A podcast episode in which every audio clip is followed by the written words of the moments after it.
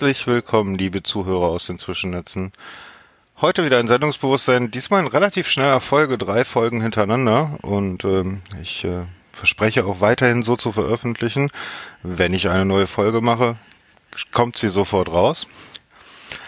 Heute äh, mit jemandem, den ich schon sehr lange dabei haben möchte. Ehrlich gesagt seit vier Jahren, aber dann kam vor vier Jahren was Dummes dazwischen dass ich die Folge dann doch nicht gemacht habe, weil innerhalb von irgendwie zwei Wochen das gleiche von der gleichen Person in zwei verschiedenen Podcasts zu hören, wäre doof gewesen.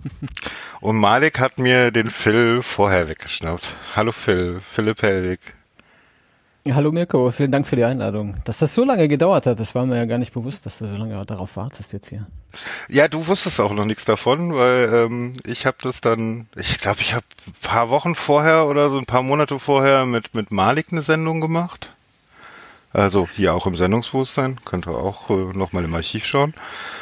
Und ähm, dann kam er irgendwie an genau dem Samstag, als ich gerade meine Einladung an dich timbern wollte, kam er vorbei mit, hey, ich mache einen neuen Podcast und guck mal, wen ich als erstes habe. Und ich dachte, oh, scheiße. ja, so schnell kann das schiefgehen und äh, manche kriegen das gar nicht mit. Also ich zumindest habe das überhaupt gar nicht gewusst, ehrlich nee, gesagt. Nee, hat er auch noch bisher, ich habe es ihm auch nicht gesagt, ich saß dann nur halt. Ja. Aber hast jetzt auch lange genug gewartet, äh, dass wir einfach da nochmal anknüpfen können, oder? Ja, ja, klar. Und ansonsten, wenn du keine Lust hast, über bestimmte Dinge zu reden oder dich dran erinnerst, kannst du auch immer auf die Malik-Folge verweisen. Ich habe mir die auch nochmal angehört und ich finde die auch heute noch sehr passend. Malik FM, definitiv eine Empfehlung. Cool. Also ich würde lügen, wenn ich behaupten würde, ich wüsste noch genau, was ich da erzählt habe in, weiß ich nicht, zweieinhalb Stunden oder sowas. das ist äh, so lange her und ich rede so viel, dass ich äh, häufig gar nicht mehr genau weiß, was ich wem wann gesagt habe. Also ich neige da ohnehin dazu, mich zu wiederholen. Ja, wiederholen ja, ist ja gut, gut braucht man, ja, genau. das braucht man ja, um das fest, das, genau, Wissen zu festigen. Ne? Immer, mhm. immer nochmal und nochmal und nochmal. Genau. Ähm, für alle, die diese Stimme jetzt nicht kennen, äh, du bist Initiator des Clean Electric Podcasts, richtig? Richtig und äh, ein vielgehörter Podcast über so Dinge wie Autos mit Batterien, äh, Fahrzeuge mit Batterien grundsätzlich. Genau. Äh, vielleicht auch mal mit Wasserstoff, aber das eher selten.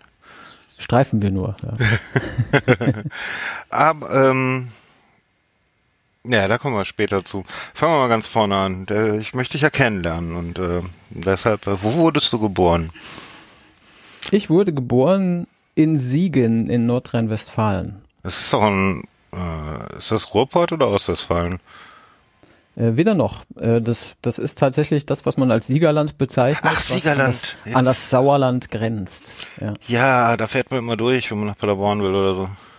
Ja, genau, A45. genau. Erst kommt, erst kommt Siegen, wo ich geboren bin, und eine Ausfahrt später oder zwei ist dann Olpe, wo ich aufgewachsen bin. Ah, Olpe kenne ich, ja. So von Festivals und sowas. Ähm, du bist also in so ein richtig eingeschmackter Versi und ja, genau. Bis, also du sagtest, irgendwo habe ich mal gehört, ich glaube in so einem anderen Podcast, dass dein Alter ja gar nicht so bekannt ist, du das auch gar nicht möchtest, aber kannst du so einen Zeitraum eingeben, angeben, wann du geboren wurdest? Ja, ja, das kann ich auch gerne total konkret sagen. Ja, ehrlich gesagt ist mir das ja total wurscht. Äh, ich kokettiere nur immer damit und behaupte halt, seit ich 28 war, dass ich 28 bin, was leider schon sehr lange nicht mehr stimmt. Also geboren bin ich in Siegen, das hatten wir schon, und das ist äh, am 30. Juni 1976 gewesen. 1976, ah was, mhm. du bist, äh, zwischen uns liegt nur ein Jahr. Mhm gute Jahrgänge, so die bis späten 70er, ne? Ja, genau. Äh, mit den frühen Computererfahrungen. Genau, ja. Du bist dann, äh, du bist weiter in Olpe geblieben, oder? Dein, deine gesamte Kindheit und Jugend. Ja, ich habe äh, bis nach meiner äh, Ausbildung alles dort verbracht. Also habe im, im Haus meiner Eltern gelebt und äh, im Erdgeschoss lebten meine Großeltern mütterlicherseits. Und äh, ja, was habe ich, was man so macht, ne? Grundschule, äh, Gymnasium und vorm Abitur habe ich dann gemerkt, man taugt wahrscheinlich gar nicht bis zum Abitur und bin dann nach Siegen äh, in meinen Geburtsort zurück, letzten Endes, um dort zur Schule zu gehen, bin an der Sprachenschule gewesen und habe da was gemacht, was mir mehr Spaß gemacht hat tatsächlich als das Gymnasium, wo ich dadurch auch sehr viel erfolgreicher war. Und das war so eine meiner frühen Erfahrungen, die mich bestätigt haben in dem, was ich heute vielen Leuten erzähle, dass du vor allem dann gut bist, wenn du was machst, was dir Freude bereitet. Dann ist es halt so ein, so ein müheloses Gutsein in etwas. Ne? Dazu ist irgendwie nötig, dass, dass du magst, was du machst. Und deswegen ist das, was ich schon lange versuche zu tun, ausschließlich das, was mir Freude macht, weil ich darin viel besser bin, als in Sachen, die mir nicht taugen. Ähm, hast du eine besondere Erinnerung an deine Schulzeit oder ist die so ereignungslos gelaufen? ja, ich habe äh, viele besondere Erinnerungen an meine Schulzeit, so gerade die, die frühe Zeit. Ähm, der, der Philipp mit 18, 12, 13 Jahren oder sowas ist ein ganz anderer Typ gewesen als der heutige Philipp. Aber so richtig anders. Ich war immer der, der kleine Dickliche mit wenigen Freunden irgendwie in der Schule, gerade in der Grundschule, auch so die ersten paar Jahre auf dem Gymnasium. Und äh, eher zu dem geworden, der ich heute bin, oder auf dem Weg zu dem, der ich heute bin, bin ich erst so ab 10., 11. Klasse Oberstufe dann am Gymnasium, wo ich angefangen habe, mit äh, Freunden Musik zu machen. Also ich mache Musik, seit ich acht bin und habe dann in der Schule da Anschluss gefunden an eine Clique von Leuten und das wurde sehr schnell sehr groß. Wenn du der bist, der hinter dem Drumset sitzt, dann kennen dich auf einmal ganz viele Leute und dann kommst du in, ins Gespräch und redest mit Leuten, die du einfach früher gar nicht angeguckt hättest, weil du vor denen Angst hattest, weißt du, so. Und da bin ich ein ganz anderer Mensch geworden, elfte Klasse, zwölfte Klasse und daran kann ich mich ganz gut erinnern. Ich schreibe das der Musik zu oder dem Musik machen. Ähm, das ist so ein sehr einschneidender Punkt gewesen in meinen Erinnerungen an die Schule. Hattest du damals auch schon was mit Computern zu tun oder noch nicht so? Ich hatte irgendwie immer was mit Computern zu tun. Nicht, dass ich besonders viel Ahnung davon hätte, aber ich habe Computer, vor allem Computerspielen, immer geliebt. Also ich habe angefangen mit dem C64, mit Datasette mm. noch so. Ja, da war ich, weiß ich nicht, zwölf, als ich den bekam. Das heißt, mein Bruder und ich zusammen, mein Bruder ist zweieinhalb Jahre jünger, und da haben wir halt dann auf, auf Kassetten C64-Spiele gespielt. Und da ging es dann irgendwie ab, weil das war dann unsere große Liebe. Und äh, wenn wir nicht draußen waren, um mit den BMX-Rädern Fahrrad zu fahren, waren wir drin und haben C64 gezockt. Und von da nahm das so seine, das zog so seine Kreise dann, hat sich so entwickelt, wie wahrscheinlich bei vielen in unserem Alter. Äh, nach der Datasette dann die 5,25 Zoll Floppy Disks. Mhm. Und dann hatte der erste ein Amiga 500 und ja, von da an ging es dann immer weiter, ne? 386, 486 PCs. Und äh, irgendwann Mitte der 90er begegn begegnet uns dann so das Internet. Und dann hat man eine E-Mail-Adresse und dann geht man ins Web und da ist irgendwie nichts erstmal. Mhm. Gehst da so hin und okay, weiß, weiß nicht, was ich hier machen kann, aber wir wären dann jetzt online. Und äh, das hat immer eine große Rolle gespielt, aber äh, nochmal nicht, dass ich da besonders viel Ahnung davon hätte. Ich habe aber äh, ein Fable für Computer. Ich stehe da irgendwie drauf, weiß nicht. Ich weiß nicht, also du machst ja, wenn ich das richtig verstanden habe, einen richtigen Job auch in dem Bereich. Nein, ich habe früher einen Job in dem Bereich gemacht. Ich habe mal in der äh, IT-Abteilung in der großen Unternehmensberatung gearbeitet in München. Da habe ich viel mit Computern gemacht, tatsächlich irgendwie mit äh, auseinanderschrauben und Komponenten ersetzen und Kram und so weiter und so fort. Und da, da kam, mir, kam mir zu Hilfe, dass ich vorher halt in meinen PCs mit meinem Bruder zusammen versucht habe, die so zu pimpen, dass sie die neuen Spiele auch äh, abspielen konnten, dass man damit auch was anfangen konnte. Und deswegen wusste ich, was so grob die Komponenten sind. Und in der Arbeit war es dann nicht so schwierig, so irgendwie, ja, hier RAM kaputt oder da was weiß ich, äh, Kleinigkeiten halt, ne, Festplatten tauschen und so Zeug. Mhm. Aber ansonsten habe ich damit gar nicht so viel zu tun. Ich bin äh, allerdings in der Softwarebranche oder Ecke Idee, äh, unterwegs seit einer ganzen Weile, aber äh, auch nicht als Programmierer. Ich habe mal äh, Web Development gemacht und äh, bin danach eher so in die methodische Ecke gekommen durch äh, Agilität und so weiter, wie wir sie dort im Team hatten, das hat mich dann eher angefixt. Aber ja, weiß nicht, ich bin so der, der, glaube ich, viel weiß, aber nichts ein ernsthafter Experte ist. Da gibt es viele Leute, die haben viel tiefere Expertise in bestimmten Dingen als ich, äh, was vielleicht daran liegt, da, dass mich generell erstmal alles interessiert, aber ich erreiche schnell einen Punkt, an dem es mir dann noch genug ist. Also dieses letzte Quäntchen von irgendwas, das passiert bei ganz wenigen Dingen, äh, ob das jetzt Musik ist oder E-Mobilität ist oder äh, Agilität und die Themen darum herum. Das sind, glaube ich, so die drei großen Dinger, die mich tiefer interessieren als fast alles andere. Und ansonsten habe ich eher so, so ein breites Wissen, was nicht so tief ist. Du bist also eher Jack of all Trades. Sagt man so, ja. Braucht man ja auch. Also ich meine, das sind halt die Leute, die ja, ihre Fühler in alle möglichen Richtungen ausstrecken und dann auf sehr interessante Lösungen kommen meistens. Mhm. Und äh, dann brauchst du wiederum die Spezialisten, die sich in das eine Thema richtig reingefuchst haben. Ne? Ja, ja, genau. Ja, mit denen tut man sich dann zusammen und dann entstehen entweder fruchtbare oder furchtbare Dinge. Das muss man dann sehen. Ja, genau. ähm, würdest, also würdest du dich selber als sehr neugierigen Menschen beschreiben? Ja, ich denke schon. Also, ja, ich denke schon. Gibt es eigentlich keine, keine Einwände, glaube ich, zu der Aussage von meiner Seite. Ich wollte jetzt nicht nochmal diese ganze Nummer deiner, deines Werdegangs mit äh, deiner Ausbildung etc. pp. erzählen, weil dafür hört euch Malik an.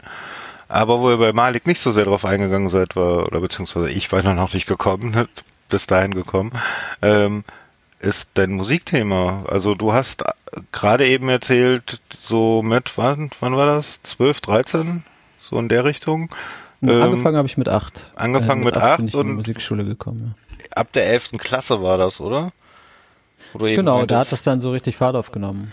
Das meinte ich da, an den Punkt wollte ich wieder hin. Also, mhm. du hast in der elften Klasse dann so, du sagst, es hat richtig Fahrt aufgenommen. Wie habe ich mir das vorzustellen? Also ja, erstmal Schlagzeug, Sekunde, Schlagzeug. Du kannst deine Extremitäten unabhängig voneinander bewegen. ja, kann ich. Oh mein Gott, also, ich habe so viel Respekt vor dir gerade.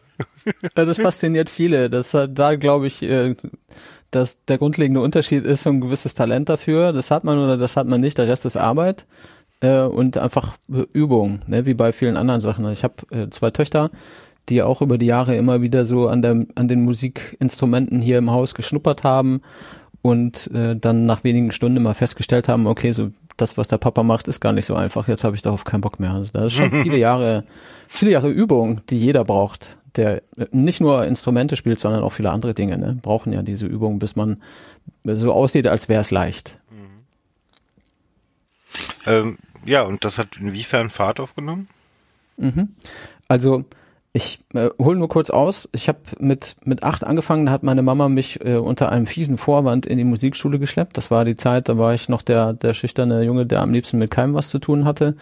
Äh, und dann bin ich in dieser Musikschule äh, gelandet und habe dort äh, E-Orgel zu spielen gelernt als erstes. Ja, so mhm. Keyboard, mhm. E-Orgel und ab und zu mal ein Akkordeon in die Hand bekommen und äh, habe mich dann sehr schnell sehr wohl gefühlt, weil das was war, was ich irgendwie konnte. Man, man, man hat mir das gezeigt, wie das geht, dann habe ich das gemacht und dann konnte ich das. Das war sehr äh, großartig für mich zu der Zeit. Und äh, in der Musikschule war es so, die hatten so ein kleines Orchester, haben die das genannt, oder Kinderorchester. Und wir haben dann auf so Firmen Weihnachtsfeiern oder auf mhm. Weihnachtsmärkten und so weiter irgendwie gespielt mit diesem Musikschulorchester.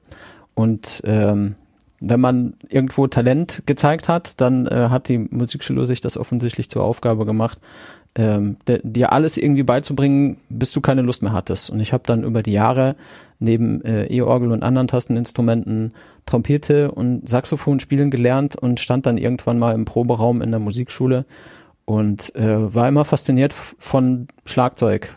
Ich glaube, das fasziniert fast jeden irgendwie. Das Instrument an sich ist einfach, ist einfach nice. Ja, das lockt viele einfach an.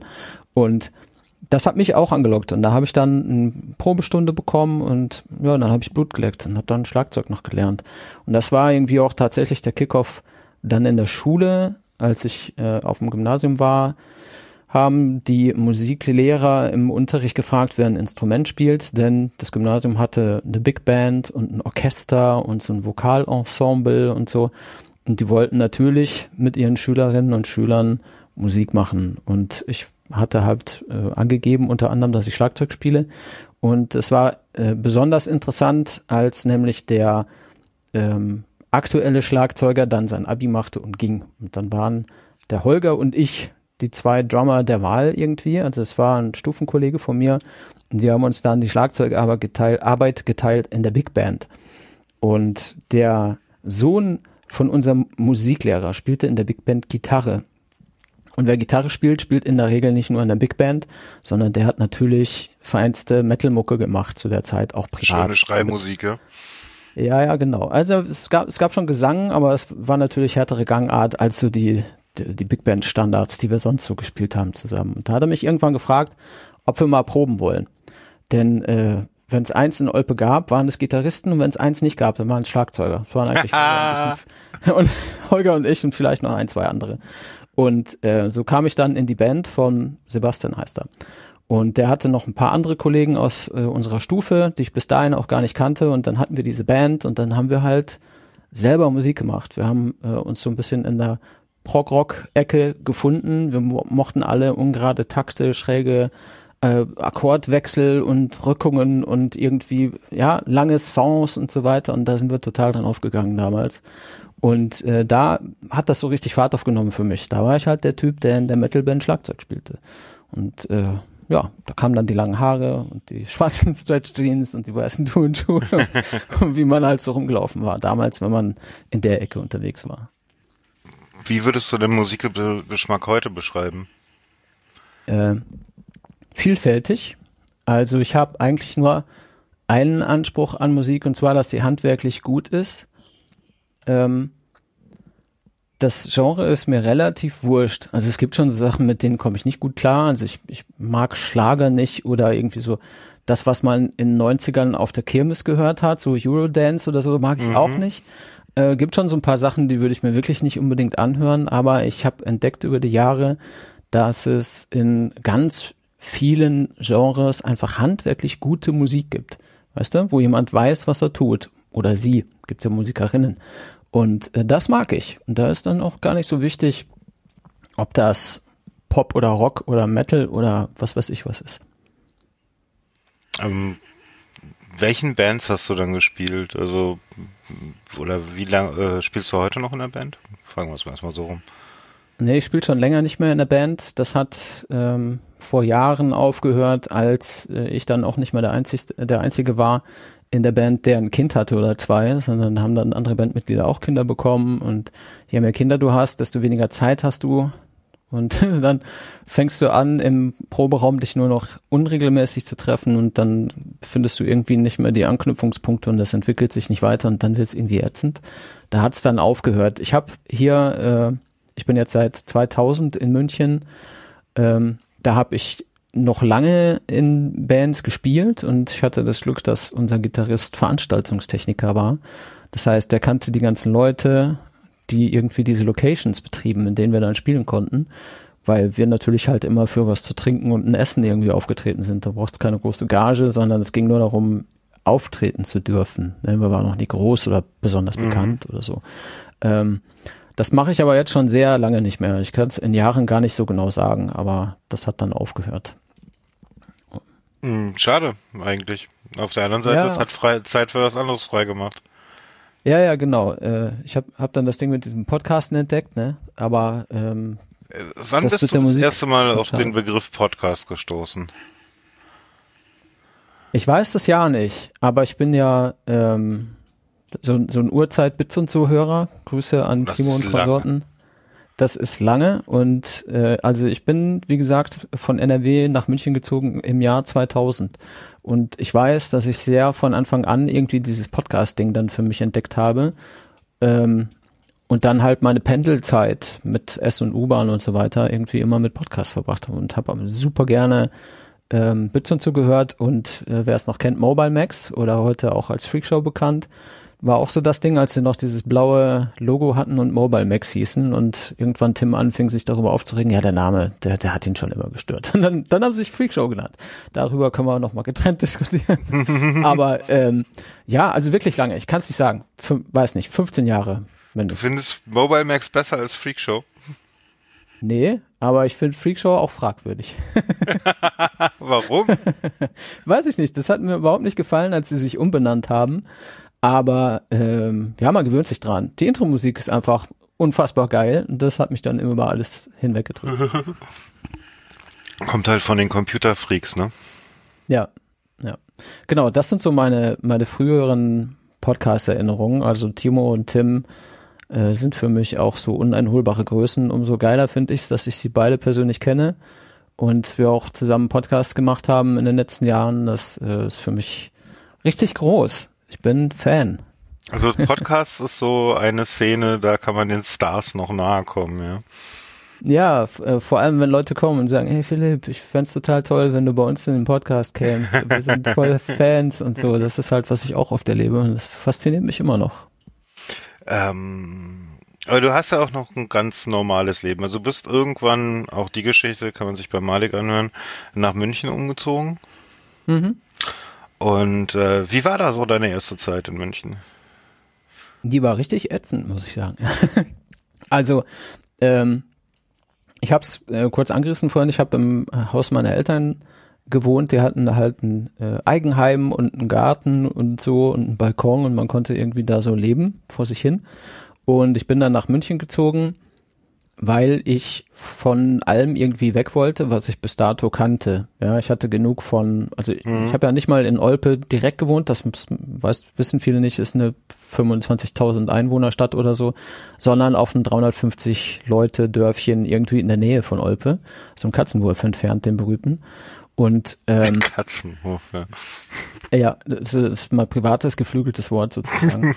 Und ähm, davon hatte ich genug und von Eltern und den Leuten, die ich so kannte, hatte ich genug und die meisten gingen sowieso zum Studieren irgendwie weg und ich habe da meine Zukunft nicht gesehen und habe dann gedacht, so, ich will jetzt in die Stadt und habe geguckt, okay, Berlin, Hamburg, Köln, München, das war, was mir so einfiel und Berlin hatte ich irgendwie auf der auf der Klassenfahrt in der zehnten Klasse schon nicht verstanden. Da sind, das war so, wir fahren nach Berlin, zehnte Klasse, Klassenfahrt war Standard.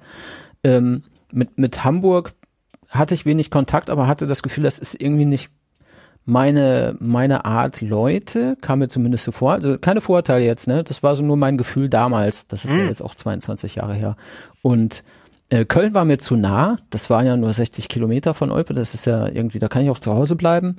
Und dann habe ich gesagt, äh, Papa, leih mir dein Auto, ich will mal nach München. Und dann war ich ein paar Tage in München, habe mir da eine billige Absteige gesucht und äh, da gewohnt und habe da mal eine Woche so getan, als würde ich da wohnen. Da hat mir gefallen, habe ich mir einen Job gesucht, seitdem bin ich hier.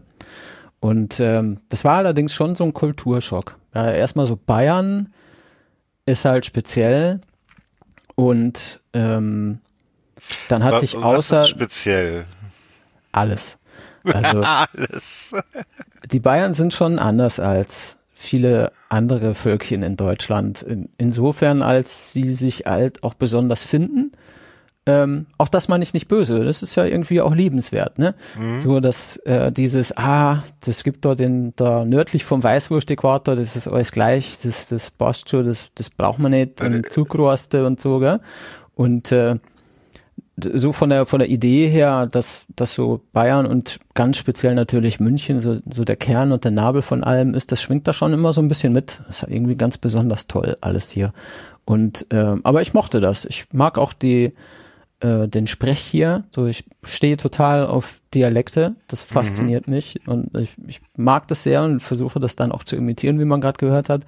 Für Nordrhein-Westfalen, glaube ich, ist das valides Bayerisch. Äh, die, den Bayern kräuseln sich wahrscheinlich auch die letzten Haare noch in dem Moment. Äh, aber ich mag das, ja. Und die, die ganze Lebensart und der ganze Style und so weiter, das war schon sehr anders, aber hat mir gut gefallen. Was mir nicht so gut gefallen hat, war äh, vor allem so die die, äh, wie man, wie ich hier gewohnt habe. Ja, ich komme halt aus einem recht geräumigen Zuhause und ziehe in so eine Dachgeschosswohnung mit 42 Quadratmetern ohne Balkon, ohne Garten, so irgendwie mit gar nichts. Kostet aber trotzdem, ich habe schlechtes Gedächtnis für Zahlen, aber die 960 Mark Miete, die habe ich mir gemerkt weil ich auch nur 3000 Mark brutto verdient habe damals, ja. Also da ging oh, richtig wow. Geld raus für, für eine Wohnung, die ungefähr so groß war wie eine aufgeklappte Streichholzschachtel, aber mit schrägen mhm. Wänden. Und ähm, das war schon so ein bisschen Kulturschock. Ja. Ich äh, hatte mir das schon zur Herausforderung gemacht, ganz bewusst. Das war ja meine eigene Entscheidung. Ich kannte hier außer den Leuten, die ich beim Vorstellungsgespräch kennengelernt habe, niemanden plus den Typen, der mein Vermieter war, aber den wollte ich auch lieber gar nicht besser kennen, der Unsympath. und äh, ich wollte das ja so haben und das war schon auch nice, aber dieses, ich muss mich irgendwie ausgehfertig machen, wenn ich nur raus will aus der Wohnung. Das hat mich sehr schnell sehr genervt, muss ich sagen. Und dann habe ich festgestellt über die Zeit, ja, dass es mir so ein bisschen ländlicher schon mehr gefällt und bin dann über also zwei, drei Stationen. So, Bitte? Dass du dich ausgehfertig machen musst, wenn du rausgehst. Naja, also ich bin halt zu Hause bei meinen Eltern in Boxershorts in den Garten gegangen. Das hätte ich halt irgendwie in München im Wohnviertel nicht gemacht, wo ich nicht mal einen Garten hatte. Also ich musste schon irgendwas anziehen, wo Leute sich nicht gestört fühlen dann. Mhm. Das, ja, das, das fand ich schon strange genug irgendwie. Und äh, ja, weiß nicht. Das, ich habe dann schon gemerkt, so dass direkt in der Stadt wohnen ist nicht so das Richtige für mich. Es war schön, das mal zu sehen, aber ähm, rauszufinden, was nichts für einen ist, ist ja auch wertvoll. So bin ich dann über die Zeit immer ein bisschen weiter rausgezogen und wohne jetzt schon lange wieder vor den Toren der Stadt äh, und habe hier mit meiner Frau und meinen Kindern so eine kleine Doppelhaushälfte mit einem netten Gärtchen und so. Da fühle ich mich wohler. Deine Frau hast du in äh, München kennengelernt? Oder? Ja, also eigentlich habe ich sie im Internet kennengelernt tatsächlich. Eigentlich hast du sie im Internet kennengelernt, auch eine spannende ja, Geschichte. Ja, ja. Ähm, Friendscout24.de, kennst du noch? Äh, äh, was? Ja. Es gibt Menschen, die haben diese Seite benutzt? Ja, ja, tatsächlich. Okay. es sehr viele ja. schräge Erlebnisse gehabt, aber ich habe meine Frau dort kennengelernt. okay, ähm, okay, erzähl. Naja, wie das so ist. Du bist da im Netz und äh, irgendwie alleine und ich glaube, das fing erst an, als ich so in der Trennungsphase mit meiner damaligen Freundin war, so in den frühen 2000ern. Und äh, da habe ich gedacht, ja gut, äh, was machst du jetzt am besten? Und habe dann diese Plattform, habe ich gedacht, das ist doch interessant, das probierst du mal aus. Und habe viele komische Leute kennengelernt oder auch eigentlich gar nicht so richtig kennengelernt, sondern so bis zu lass mal treffen kommt man ja auch meistens nicht, weiß nicht, wahrscheinlich heute so ähnlich, keine Ahnung und ähm, habe dann. Ich kann mir so eine Plattform gar nicht vorstellen. Was macht man auf Friendscout? Ist es Dating für Freunde oder wie? Also wirklich, ich kann es mir nicht vorstellen. Ich war nie auf so einer Seite. Ja, es ist Dating für Fremde, wenn du so willst. Ne? Es, eigentlich ist so, also du, du kannst da mit Leuten online in Kontakt bleiben. Also war es zumindest vor 20 Jahren, ne? Das ist lange her. Äh, du konntest halt mit Leuten, die du kanntest, dich online verknüpfen und in Kontakt bleiben und konntest halt dann da irgendwie chatten und Stuff und äh, konntest aber eben auch einfach fremde Leute kennenlernen, basierend auf was dich so interessiert und was die so interessiert mhm. oder Leute mit ähnlichen Interessen in deiner Umgebung, so ganz klassisch, ne? Also und, war wirklich auch auf deine Umgebung bezogen in dem Fall. Äh, ja, du genau, du konntest halt sagen, wo du Leute kennenlernen möchtest, ne? Und mhm. ich habe natürlich ein bisschen geguckt, was was sind denn hier für interessante Menschen in der Umgebung und da habe ich Daniela da online getroffen und äh, dann habe ich sie auch in Real Life, mal getroffen und ja, da haben wir uns angefreundet und dann waren wir irgendwann zusammen und jetzt haben wir zwei Kinder und ein Haus. Kann auch klappen, ne? cool. ja, also ich bin sehr glücklich damit. ähm, wie bist du in die Podcast-Welt gefallen oder wann hast du selber entschieden, ich möchte jetzt selber einen Podcast machen? Also du hast halt offensichtlich schon ein paar Jahre lang Podcast gehört. Ja. Bis zu dem äh, Zeitpunkt. Also ich war schon sehr lange Fan dieser Art von Medium, weil es so eine, so eine Tiefe hat und so eine Entspanntheit, wo man nicht dieses, äh, keine Ahnung, zehn Minuten und dann Werbung und dann wieder irgendwie alles getaktet und alles möglichst knapp und so, sondern dieses entspannte und lass mal machen, gucken, was passiert, das hat mich immer angesprochen. Und ähm, ich bin selber zum Podcaster geworden, nachdem ich zum E-Mobilisten geworden bin. Das war 2015. Da habe ich Marcel kennengelernt, den Marcel von Clean Electric, mhm. mit dem zusammen ich den Podcast angefangen habe. Und äh, wir waren bei unserem Nachbarn beim Grillen. Es war irgendwie so ein Champions League Fußballabend. Der hat eingeladen, lass Fußball gucken und grillen. Und da waren dann Leute, die ich kannte und Leute, die ich nicht kannte. Und Marcel war einer von denen, die ich nicht kannte. Und wir saßen zusammen, haben gegrillt, haben Fußball geguckt und gequatscht und sprachen über alles mhm. Mögliche. Äh, was weiß ich, Gaming und sonstiges Zeug, weil Fußball war eigentlich für uns beide nicht so richtig was. Das war nur so der verbindende Faktor in dem Moment. Mhm. Und äh, dann haben wir aus irgendeinem Grund über E-Autos gesprochen. Also ich nehme an, es wurde von ihm getriggert, denn er hatte schon eins. Und wir kamen auf das Thema, äh, ich bin seit ich denken kann, immer Autofan gewesen. Auch so richtig dumm, ja. Laute, schnelle Autos fand ich früher total toll. Davon bin ich weit weg, kommen wir vielleicht irgendwie noch hin über diesen Prozess oder so, mal gucken. Aber äh, früher war das so, dass mich äh, Autos total fasziniert und angesprochen haben. Und wir sprachen über Autos und Marcel sprach über Elektroautos und ich so, ja, aber da ist ja nicht viel zwischen so einem Renault Twizy und einem Tesla Model S, da ist ja irgendwie nichts. Das war 2015, ja, da gab es auch nicht so viel. Was mhm. es aber gab, was ich nicht auf dem Schirm hatte, war die Renault Zoe. Und die hatte Marcel und sagte, ey, ich habe ja einen anderen elektrischen Renault. Und ich so, ja, das ist wahrscheinlich so ein Hybrid und das ist doch irgendwie nix. Und er, nee, voll elektrisch. Können wir ja noch mal drüber sprechen, bla bla und so. Und plätscht, der Arbeit, äh, Abend plätscherte so vor sich hin und am nächsten Tag kommt der Dude wieder vorbei mit seinem Auto und sagt, hier, willst du mal fahren? Mhm. Und ich natürlich, ja klar, mach ich. Und dann sind wir gefahren, er hat mir das erklärt und ich hatte total Spaß an diesem Auto. Es hat mir nicht mal gefallen optisch, aber es hat mega Spaß gemacht, ja. Und äh, dann haben wir uns verabschiedet und sind auseinandergegangen, haben uns auch ein paar Wochen nicht gesehen. Und das nächste Mal, als wir, als wir uns gesehen haben, sagte er, ey, hast du dir ein E-Auto gekauft? Und ich so, ja, woher weißt du? Ja, der Typ, von dem ich meine Wallbox habe, hat mich angerufen und hat gesagt, kennst du einen Philipp Helwig? Der wollte bei mir eine Wallbox bestellen. Da habe ich gedacht, hä, der wohnt doch direkt in der Nähe von dir, kommt er über dich? Und so kam dieser Connect zustande, ja. Und ich, äh, ich war halt total angefixt und habe dann meinen großen Mazda-Kombi, ich hatte kleine Kinder und so, ne, habe meinen großen Mazda-Kombi abgestoßen und habe diese ziemlich kleine Zoe gekauft, weil ich gesagt habe, nee, äh, das mit dem Verbrennerfahren ist jetzt hier vorbei. Das macht mir keinen Spaß mehr und ich sehe auch ansonsten nur Vorteile. Ich will das jetzt haben. Und dann habe ich das einfach Frau gemacht. dazu gesagt? Ich glaube, sie war sich erst nicht sicher, was das jetzt soll, aber sie war, glaube ich, auch komische Ideen von mir schon immer gewöhnt und äh, hat dahinter nichts Schlimmes vermutet. Und sie war dann auch sehr schnell genauso angefixt wie ich, weil es einfach, also wenn schon Autofahren, dann ist es auf jeden Fall das bessere Autofahren. So, jetzt das habe ich dieses man setzt sich rein, ist angefixt, von dir jetzt schon ein paar Mal gehört, also sowohl bei Clean Electric als hm. auch jetzt in dem anderen Podcast, äh, wo ich, den ich über dich gehört habe. Was ist das? Was, was, was ist das, dass du dich reinsetzt und ja, ich will nichts anderes mehr.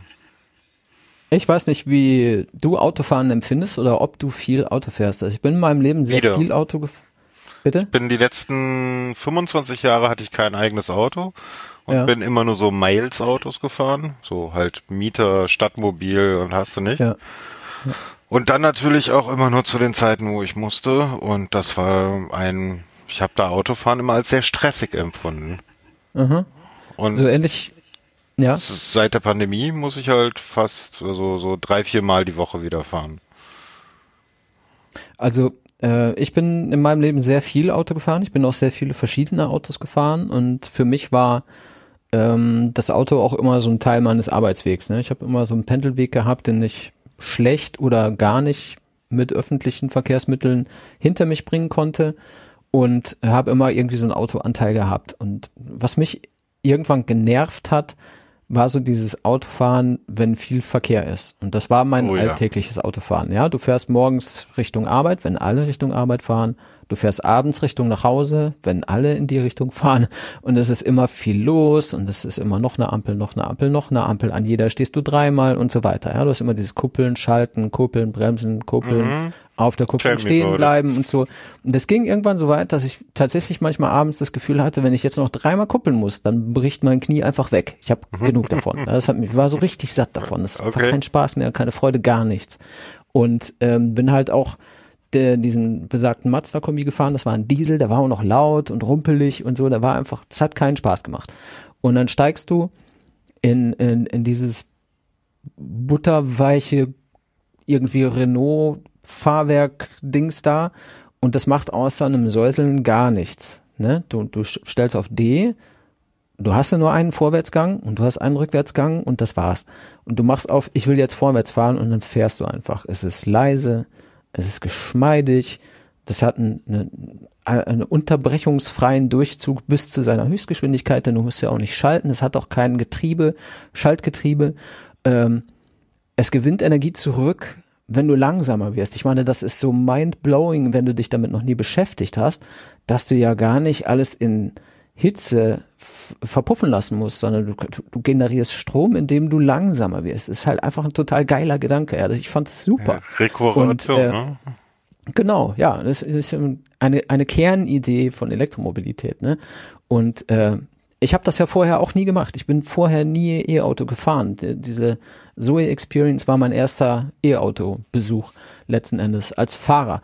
Und ähm, diese Stille, dieses Geschmeidige, dieses Durchzugsstarke, obwohl es ein Kleinwagen ist, das hat mich total angefixt. Und das war einfach für mich das entspannteste Autofahrerlebnis in Jahrzehnten, weil ich einfach wirklich nichts machen musste, außer dieses Fortkommen zu genießen. Kein Schalten, kein Kuppeln, kein Lärm. Ich fand das so entspannt. Ich wollte das sofort haben und nichts anderes mehr. Und das hat sich nie geändert. Wie ist das mit dem Lärm? Also gerade das mit dem, das könnte ich mir jetzt als für mich entspanntestes vorstellen. Also hm. ähm, Disclaimer, ich kaufe gerade ein Elektroauto, von daher ähm, ich werde es demnächst bekommen und selber ausprobieren können. Cool. Ähm, weil wie gesagt, ich muss jetzt irgendwie mal dreimal die Woche fahren und ich stecke da mittlerweile so viel Geld in Miles, das lohnt sich für mich nicht mehr. Mhm. Äh, aber das sind ja auch Rumpelmotoren die ich da fahre. Ähm, dieses, ist es wirklich so viel stiller, so viel leiser? Ja. Gut, wenn du jetzt, äh, keine Ahnung, wenn du normalerweise eine S-Klasse fährst oder ein 7er BMW, dann ist es wahrscheinlich ziemlich genauso leise, weil in den Fahrzeugen sehr viel dafür getan wird, dass der Krach draußen bleibt. Du mhm. als Fahrender kriegst davon ja nicht viel mit. Sollst du auch nicht, soll ja entspannt sein.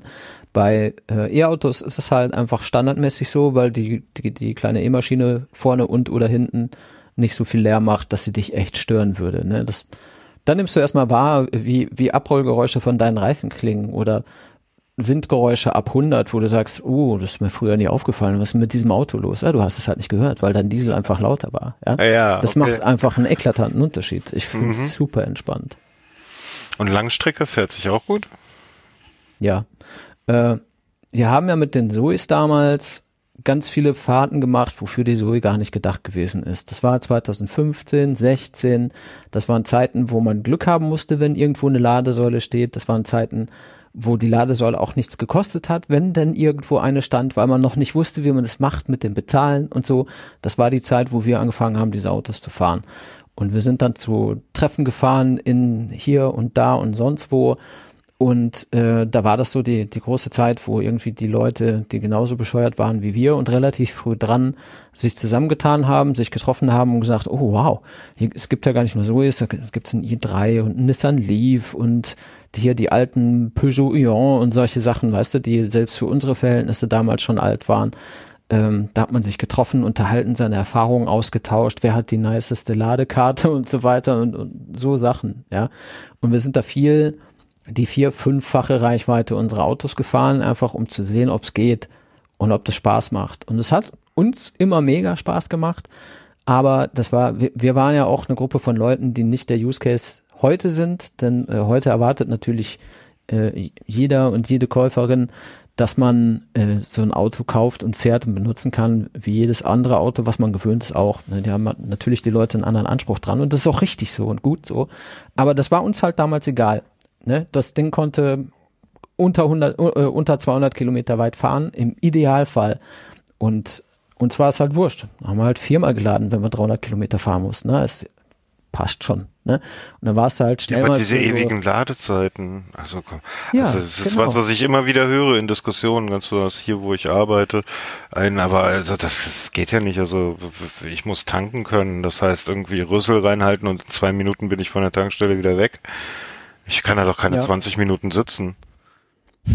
ja, äh, muss man halt wollen. Also äh, wir haben das damals sehr gewollt, weil es gar nicht anders ging und wir sehen wollten, ob das geht. Und wir hatten ja auch dann diesen Podcast, über den sind wir zu dieser Ecke jetzt ja auch, glaube ich, gerade erst gekommen. Äh, und darüber haben wir dann halt erzählt, denn die Leute haben dich ja immer die gleichen Sachen gefragt. So beim beim Einkaufen, beim Laden, beim Parken oder sonst, wo sie dich gesehen haben, haben gesagt, oh, ist das ein Elektroauto? Und dann, ah, das ist ja interessant, das habe ich noch nie gesehen. Was ist das? Ein Renault? Ach, das kenne ich ja gar nicht. Und aha, wie weit fährt das denn? Wie schnell lädt das denn?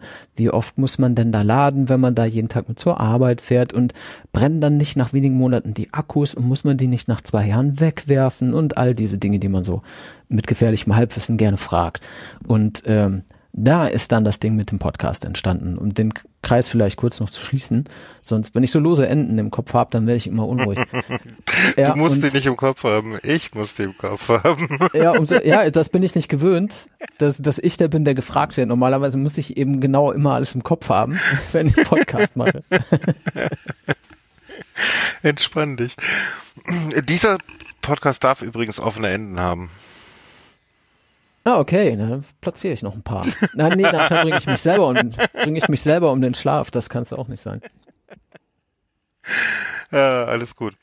Ähm, ja, dann äh, darüber bist du dann zum Podcast gekommen, weil jeder dich irgendwie gefragt hat, wie ist denn das? Und du meintest irgendwie, Richtig. so langsam rede ich mit dem Mund fusselig, ich muss mal äh, irgendwas hinterlassen, wo ich den Leuten sagen kann, da hört zu. Genau. Also da fielen so zwei Dinge zusammen, in, in so einem Moment, auf den ich schon lange gewartet hatte.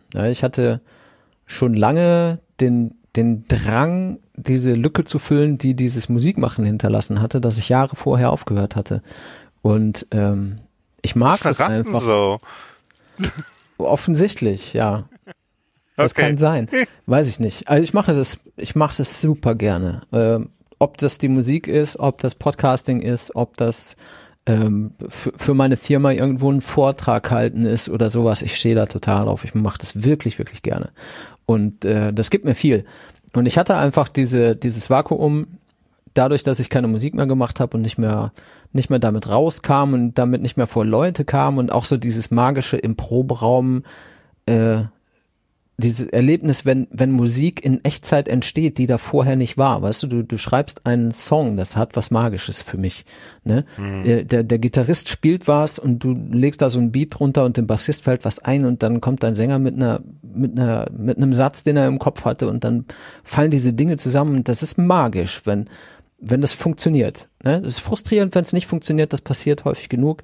Gerade wenn man so amateurhaft unterwegs ist, wie ich das immer war in meinem Leben als Musiker.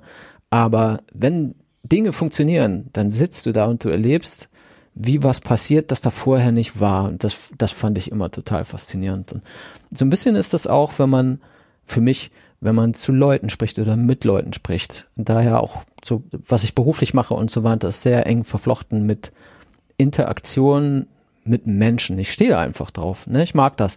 Und jetzt kam dann diese äh, E-Auto-Geschichte und mein Wunsch, mit irgendwas rauszugehen, mit irgendwas stattzufinden, kam übereinander und ich habe zu Marcel gesagt, ich würde gerne einen Podcast machen über Elektromobilität, Elektromobilität. Einfach so wir erzählen, wie das so ist. So wie wir das jedes Mal erzählen, wenn uns einer irgendwo anspricht und was fragt. Das können wir doch auch einfach proaktiv machen. Dann kann man das einfach hören und wir müssen nicht alles 20 Mal erzählen. Und ähm, nachdem ich Marcel erklärt hatte, was ein Podcast ist, haben wir das dann auch einfach gemacht. Und da sind wir jetzt dann, so 145 Folgen und sechs ein Vierteljahre später. Das ist schon ganz schöne Zeit, die ihr dabei seid. Und vor allen Dingen, es sind ja nie irgendwie kurze Folgen. Es ist ja nicht irgendwie eine Quatsch, eine halbe Stunde miteinander, sondern ihr macht gerne auch schon mal die drei, vier Stunden voll, oder? Ja. Das ist äh, manchmal auch ein bisschen schwierig. Wir haben auch versucht, das über die Zeit immer wieder so ein bisschen zu regulieren. Ich habe auch eine Vorstellung davon, wann es genug ist, wenngleich wir ja die den Ansatz verfolgen, dass man sagt, na ja, wir müssen schon dann auch über das Thema möglichst alles irgendwie gesagt haben, wenn wir schon über das Thema sprechen. Ne? Dann wird das halt schon mal länglich. Je nachdem, wie viele Leute da sind, je, nach Team, je nachdem, wie tief die Expertise so ist ähm, von den Leuten, mit denen man gerade spricht, da zieht sich das schon ab und zu mal hin. Aber wir können ja hier machen, was wir wollen. Das ist ja das Schöne, das ist ja unser Format. Und so wie es jetzt ist mittlerweile, schon seit langem, äh, bin ich ehrlich gesagt sehr zufrieden damit. Ja, manchmal ist ein bisschen lang, aber eigentlich kriegt man nur dann Feedback, wenn es nicht lang genug ist. Dann sagen die Leute, hey, was? Zwei Stunden noch was? Soll das ein Witz sein? Was ist da los? Das ist ja zu wenig. Ernsthaft? Bei zwei ja. Stunden beschweren sich Leute? Ja. Okay, gut. ähm, also ja, ich hätte jetzt so gesagt, du hättest wahrscheinlich so die anderthalb, zwei Stunden als magische Grenze gesehen, oder?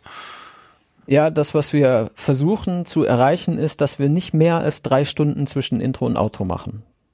Und selbst Okay. das ist manchmal schwierig, aber wenn du dir die letzten sieben, acht, zwölf Folgen oder sowas anguckst, meistens bewegt sich irgendwo zwischen zweieinhalb und drei Stunden. Ist das Dann Selbstschutz haben wir ja- oder?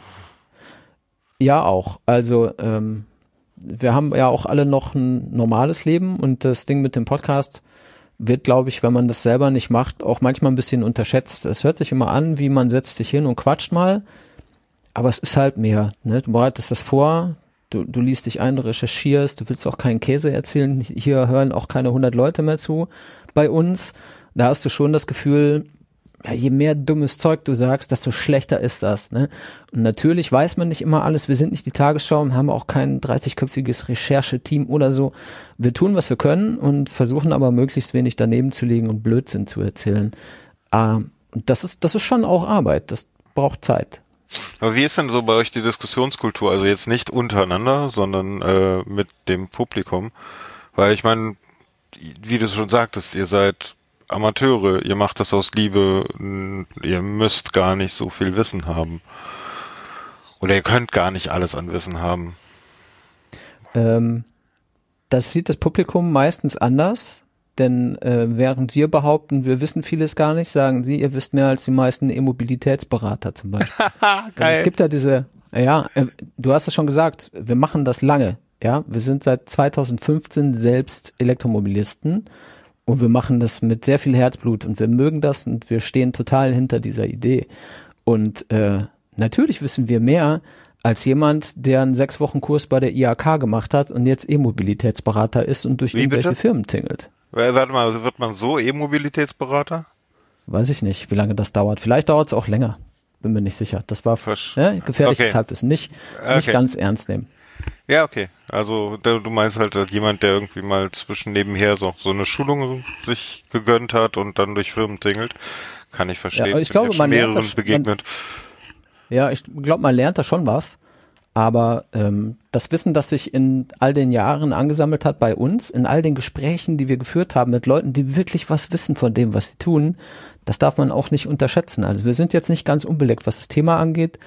Und äh, manchmal witzig, wir haben diese Episode mit Professor Fichtner gemacht vom äh, Helmholtz-Institut, der da irgendwann zu uns gesagt hat, es ist ja krass, was ihr alles wisst. Das war für uns so ein Ritterschlagsmoment von jemandem, der wirklich krasse Expertise hat in dem, was er macht, äh, der sich mit uns unterhalten hat und zu uns dann sagt, ja hier, oh, wow, sehr cool, was ihr alles wisst. Ne? Und ähm, da fühlt man sich dann schon bestätigt in dem, was man macht, denn wir nehmen das nicht auf die leichte Schulter und wir lesen auch nicht einfach nur irgendwelche Headlines vor, sondern wir bereiten uns schon alle vor auf das, was wir machen und wollen damit auch keine schlechte Figur abgeben. Wir wissen natürlich auch, mittlerweile gibt es ein ganzes Dutzend E-Mobilitäts-Podcasts, ähm, was ich ehrlich gesagt auch gut finde, denn die haben unterschiedliche Formate, andere Leute, äh, viele sind auch viel kürzer und da kann jeder irgendwie bekommen, was er gerne hätte. Aber wenn du jetzt mal zurückspulen könntest im Apple Podcast Verzeichnis, würdest du sehr schnell rausfinden, vor uns gab es keinen deutschsprachigen E-Mobilitäts-Podcast. Es ga- Nee. Da war keiner. Da bin ich auch Ja. sehr früh auf euch gestoßen. Und das war das Witzige. Ich hatte ja mit Mobilität und Verkehr in dem Sinne nicht mehr zu tun, als ich hatte mein Fahrrad und ich habe die Öffis benutzt. Ja. Und äh, ansonsten haben mich Autos nicht interessiert. Trotzdem habe ich gerne bei euch zugehört.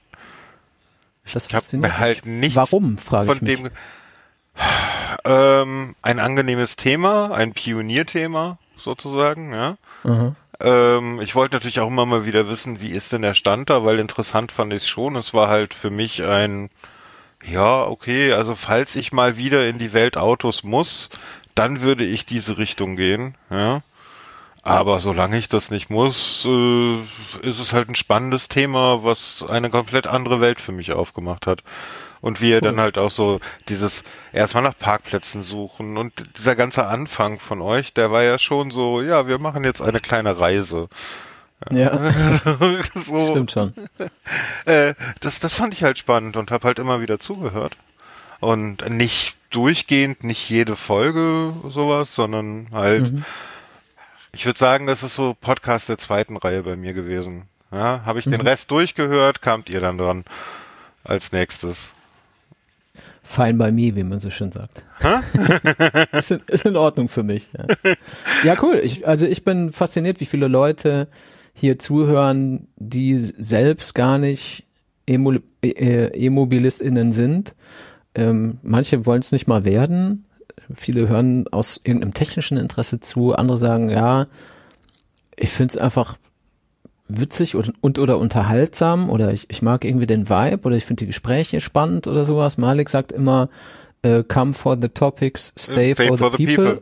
people. ja. ja, und das, das, da ist anscheinend was dran. Ich kenne das von anderen Podcast auch, ne? Du, du, das ist ja, als würdest du neben den Leuten auf dem Sofa sitzen oder neben den Leuten in der S-Bahn sitzen oder die sind in deinem Bett, je nachdem, ja. wo du hörst, ja. Die sitzen an deinem Küchentisch, so. Ja, du, du fühlst dich super nah dran an den Leuten und wenn das irgendwie mit dir resoniert, was die machen und du das schön, gut, angenehm, unterhaltsam irgendwie findest, äh, ich kann das total nachvollziehen, dass man an irgendeinem Podcast hängt, der einem so vom Thema wahrscheinlich nicht mal wirklich wichtig ist.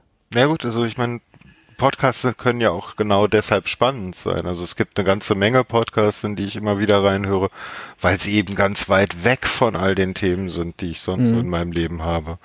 Weil das so Welten sind, die ich mich überhaupt nicht einfinden kann oder die mich da alltäglich gar nicht berühren.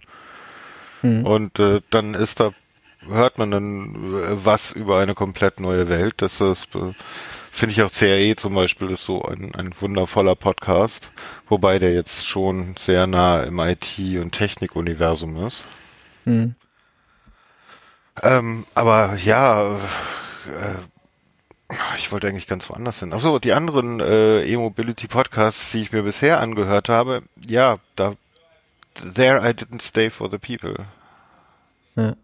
Und äh, ihr seid ja jetzt nicht nur ihr beiden, sondern ihr seid ja, wenn ich das Logo richtig erkenne, mit meinen alten trüben Augen, ähm, dann sind da vier Gesichter drauf, nicht zwei. Mittlerweile, ja.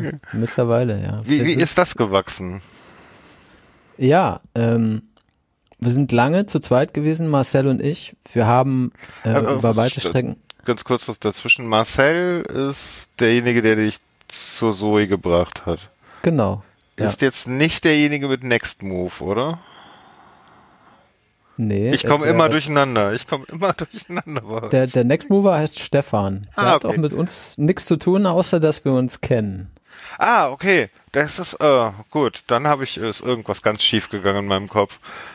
Ja, das macht nichts. Das ist ja auch wild, gerade wenn man ab und zu reinhört in so lange Formate wie unsere oder so, dann kriegt man ja auch nicht immer alles genau mit. Aber Stefan von Nextmove äh, schätzen und mögen wir sehr. Wir kennen uns seit Ewigkeiten, weil der natürlich äh, mindestens so tief in diesem E-Mobility-Ding schon lange ist auch. Ähm, und da sind wir früher mehrmals aneinander vorbeigelaufen und äh, haben uns dort Autos geliehen und Sendungen zusammen gemacht. Wir sind den E-Cannonball zusammengefahren 2018, mhm. den ersten, haben den gewonnen dann mit einem Model 3, das er besorgt hatte damals, bevor es in Deutschland auf dem Markt war und solche Sachen. Das ist Stefan, das ist auch ein ganz ganz harter, immer vorneweg äh, stolzierender Dude irgendwie. Also der, der ist so tief drin und so committed wie kaum ein anderer. Also den schätze ich sehr den Stefan und äh, der hat viel geschaffen, viel getan für das ganze E-Mobility-Thema hier bei uns in Deutschland. Äh, aus meiner Sicht kann ich natürlich auch nicht äh, so ganz global irgendwie behaupten, aber das, was ich halt mitbekommen habe, äh, bekommen habe in den Jahren, da spielt Stefan schon eine große Rolle und ich, äh, ich schätze ihn sehr. Für meinen Geschmack arbeitet er zu viel, aber gut, muss am Ende jeder selber wissen. Ne? Mhm. Ja, ich hatte ja, ihn irgendwie schon immer, also er war sehr häufig dabei, zumindest als ich angefangen habe, euch, euch zu hören. Und irgendwie habe ich ihn mit ins Team gepackt. Ja, ne, war, war öfter dabei, weil wir viel zusammen gemacht haben früher, aber auch mittlerweile gar nicht mehr so, so sehr. Der hat viel, viel Arbeit. Das wäre meine nächste Frage gewesen, weil ich vermisse ihn ein bisschen. ja. ja, muss man mal wieder einladen. Ich sehe ihn ab und zu hier auf dem Kalender. Wir haben so ein, äh, so ein paar hübsche Fotokalender aus, dem, aus ein paar vergangenen Jahren und äh, da ist eins von den Titelbildern einer Sendung, wo wir den Nissan Leaf besprochen haben und den haben wir von Nextmove bekommen und da war auch Stefan mit an Bord. Unter anderem, und das Foto kommt äh, einmal im Jahr, kommt das hier vorbei bei mir auf dem Kalender. Als Erinnerung. Ja, aber äh, Stefan ist nicht dabei. Marcel ist so äh, mit mir der Kern des Ganzen. Äh, er ist derjenige, der mich zum E-Autofahren gebracht hat. Äh, wir sind mittlerweile auch beste Freunde und sehen uns vielleicht nicht täglich, aber häufig, denn er wohnt ja nur zwei Kilometer von hier weg. Und ähm, nebenbei machen wir noch diesen Podcast, genau. Und dann gibt's noch Malik und Julien. Malik hast du jetzt schon ein paar Mal erwähnt, Malik FM oder Audiodump oder Teenager Sexbeichte oder 60 andere Podcasts, wo er mal zu Gast gewesen ist oder die Finger drin hat. Ähm, der ist ja in dieser Szene auch bekannt wie ein bunter Hund, vielleicht ein kleiner bunter Hund, aber trotzdem ziemlich bekannt. Und ähm, der ist dabei seit 2020 Frühjahr, ebenso wie Julien. Der äh, kommt aus Köln und ist so quasi unsere Stimme der Jugend, um das mal anzulehnen an äh, Tim hat das glaube ich über Huckel immer gesagt, die Stimme der Jugend und äh, der ist auch seit Frühjahr 2020 bei uns mit an Bord und das war so gewesen. Marcel und ich haben äh, den Podcast lange alleine gemacht, dann kam Jakob dazu, den haben wir jetzt noch gar nicht erwähnt. Den haben wir mal hier in der Ecke kennengelernt in Freising auf so einem E-Mobil E-Mobilitätstag oder so. Das war mal so ein Ding, dass so Ortschaften sowas gemacht haben, um das Leuten und BürgerInnen näher zu bringen.